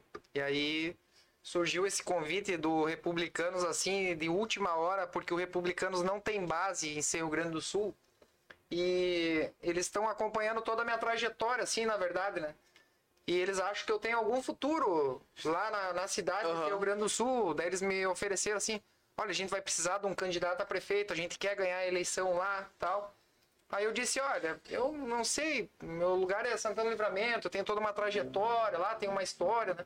É que a população de Rio Grande do Sul agora também tem uma grande expectativa em cima dessa CPI. Eu fui eleito o político mais atuante e influente naqueles 13 municípios, inclusive agora em maio eu vou lá buscar um troféu muito bonito lá, vou, vou jantar lá com o pessoal que eu, que eu recebi essa, essa honraria aí. Então, aí eu, tá, posso concorrer a deputado? Aí eles disseram, não, não pode, o partido já tá fechado. Fechado. Aí eu disse, então eu não quero ter partido, não vou me filiar. E passou. Era sexta-feira, se eu não me engano, dia primeiro. E dia 2 era o último dia, o sábado. Aí no sábado de manhã, o, o- Ele não é o presidente, ele é o homem do presidente do partido, que é o deputado federal Carlos Gomes. Ele me ligou e disse assim: Cara, surgiu a tua vaga. A gente te quer de candidato. Aí eu disse: Não, você tá falando sério? Eu falei pra ele, olha, meu, tem, tem todo um contexto, cara. Lá em Livramento não vou ter apoio. Aí ele me explicou, né, que eu nem posso muito falar disso, mas Sim. o Romarinho vai ser candidato a deputado federal Sim. por Livramento. Aí eu disse, tá, tudo bem, me filia aí então, eu vou começar a comparecer nas reuniões. Eu fui no evento ali do, do General Mourão. Do Mourão. Só que eu não conto pra ninguém, eu tô nos eventos e as pessoas me perguntam, e aí, como é que tá? Daí eu, ah, que bom te ver aqui. Foi sábado passado, né? Sábado, passado. Eu encontrei o Romarinho lá. Até o Alvienes disse pra mim, eu te vi lá, só que eu não consegui chegar em ti. O Alvienes estava lá também, mas o Alvienes é do, do PSC, né? Então, é isso. Eu sou do Republicanos. Veja que ironia do destino. Eu sou do partido do vice-prefeito. Eu falei pro e tu partido não, lá em e tu Alegre, não acha que isso é uma aproximação ainda mais forte ainda com, com a atual gestão? Mas eu sou muito... tu falou da ideia. Eu sou Tu muito falou da amigo ideia, do... tu falou que tá aberto, tá aberto se querem falar contigo, tudo. E aí agora na finaleira, tu me larga uma bomba dessa. Pra mim, pra mim é uma bomba. Mas eu era do partido da prefeita, cara. Não, não, mas agora tu, tu, mas tu, mais tu era do ainda. partido da prefeita, E mas não era tá- próximo. Agora tu, tu falou que tu falou que tá com o coração aberto, e é verdade, Não, cheio, mas de, eu tô- eu tô- cheio de ideias como tu sempre teve, e se referiu ao republicanos agora como quase, tchê, olha, eu sou eu sou um primo que veio de fora e tá aí. Vou, vou falar bem sinceramente pra vocês. Minha relação com o Evandro Gutenberg muito boa. Inclusive, certa vez o vereador Leandro deu uma passadinha na conta lá, o Gutenberg me defendeu. Sim. Tá? Não tenho nada contra ele, eu chamo ele de, de menino, menino do campo, entendeu? Eu acho até assim que ele é esforçado. Eu vejo nele assim mais humanidade, assim, mais preocupação com, com o povão assim do que da própria prefeita. Eu já, eu já participei de um programa que tinha numa, numa rádio online lá no, no Wilson, lá. E ele, e por umas quatro, cinco vezes nós era o programa. Tipo, era eu e ele como convidados meio que fixos ali naquele programa. E ele, ele me surpreendeu na, na porque eu não conhecia, eu só conhecia o Evandro, ah, o vereador na época, né? sim. E lá conhecer o Evandro ele é- pessoa, não, ele, é bom menino, assim, e na, nos debates, por exemplo, assim, que eu e a Taroco propiciamos os, os Sim, sim. maiores confrontos ali, né? Teve até um momento que ela sentou ali, né? Tamanha foi a minha afronta a ela, né? O Evandro nos bastidores, assim, nos encontros, é como se ele não fosse o vice dela, sabe? Eu, eu me dou muito bem com ele. O Romarinho também, respeito ele muito, assim, ele é, ele é um jovem, um sonhador. é- Ele é um cara. O Romarinho ele acha que vai consertar o mundo, entendeu? E que bom que ele continue pensando assim, porque a gente vai perdendo força, os nossos sonhos vão morrendo. A gente, cada dia que passa, vai morrendo. Você, vai se sentindo mais fraco, vai vendo assim, ah, não, vai dar certo, meu projeto não vai sair do lugar, a política vai te matando. Daí você vai ter, vai se moldando e vai ficando igual aos outros. Você para de atender as pessoas. Se a, se a gente fosse abrir uma casa de aposta, eu já apostava no 12. Não, não a, a- a curto prazo, mas um a longo prazo numa secretaria. Tô fazendo uma casa de aposta aqui. Porque, porque eu já- eu, eu, eu, eu- vejo uma. Eu, vi, eu vejo ou agora nele algo muito. Eu falei, essa aproximação. No, no- num tom de voz, mas eu te digo de, de, quando tu bate nos projetos, de quando tu fala a realidade que tu viveu lá, na prática, Dá pra fazer. que dá pra fazer. E aí, eu acho que hoje livramento precisa de pessoas que dá pra fazer. Não tô dizendo que tu é o cara, mas tô dizendo que tu tem uma ideia, que tu vem com uma ideia, Eu entendeu? posso colaborar, entendeu? E eu não preciso ser secretário. Eu posso, inclusive, posso trabalhar de graça, tá? Eu vou deixar isso bem claro. Antes que me seja feita uma oferta de emprego, por isso que eu pedi pro vereador que fosse de forma gratuita, porque é muito triste ver os comentários. Ah, tá mamando, vai dividir a coima agora, essas coisas aí. Então eu gostaria de estar longe disso. Eu tô numa nova fase da minha vida, assim, eu, eu me sinto feliz, sabe? Eu, eu tô triste nesse momento agora, mas eu. O Júlio tá feliz, sabe? Sim. Eu, É, eu tenho grandes desafios ali, estudar é bom. a tua aspira... a tua a tua perspectiva política é lá ou é aqui? Ai, que difícil. Eu não sei, cara. Vou ser muito sincero. Hoje tu não sabe. Hoje eu sou o 12 do Rio Grande do Sul. Às vezes eu tô até confundindo o nome de rua, assim. Eu, eu- muita informação na minha cabeça. É, talvez, talvez o, o cérebro aqui, o, Porque o cérebro a- lá e o coração aqui, de É difícil, é difícil demais. As pessoas lá em Rio Grande do Sul me mandam. O que, que olha o que tá acontecendo? Daí, e isso tudo eu tô vivendo ao mesmo tempo. Tá uma confusão assim. Tanto que eu tô botando nas minhas redes sociais, as pessoas também estão confusas. Onde é isso? Sim. Aí eu tenho que escrever Rio Grande do Sul, Santana do Livramento. E outras cidades, assim, da, da região, eu tô num momento, assim... Pela primeira vez eu, eu não tenho um norte, sabe? Sim. Eu nem sei se vou continuar na carreira política. Se as coisas continuarem como estão, assim, que tá me gerando muitas tristezas e decepção, isso só tá me fazendo mal. Mas então, pra deputado tu vai. eu vou concorrer a deputado. Vai, concorre. Esse deputado estadual. Talvez agora, né? Aham. É, pode ser que eu mude de ideia, tá? Sim. Porque eu aceitei o convite assim, mas a minha convicção na política ela ela tá diminuindo, Sim. porque eu tô começando a me decepcionar com as pessoas. Não é o político que faz a mudança, é a sociedade no geral. O político é só um instrumento, é a peça. Porque se tu tem um péssimo prefeito ou alguém que não está trabalhando como tu queria, o povo pode se unir, protestar é, e lutar por melhorias. Vou citar só um exemplo aqui para finalizar, tá? O prefeito lá de Rio Grande do Sul derrubou todo o cemitério. Não sei se vocês chegaram a ver essa Não. notícia a nível nacional. Ele derrubou várias árvores, cadáveres expostos. São três crimes em curso aí, artigo 210, 11 e 12.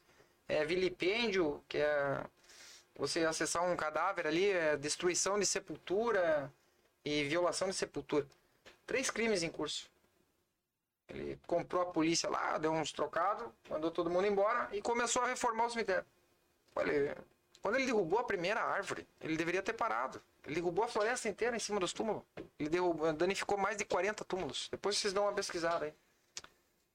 Eu pensei que a população iria reagir de uma forma muito forte. Até fiquei preocupado para que saúde. não houvesse violência. Sim, sim, a saúde física dele. Não, eu pedi assim para que ninguém matasse ninguém, que tentasse. É muita dor, né?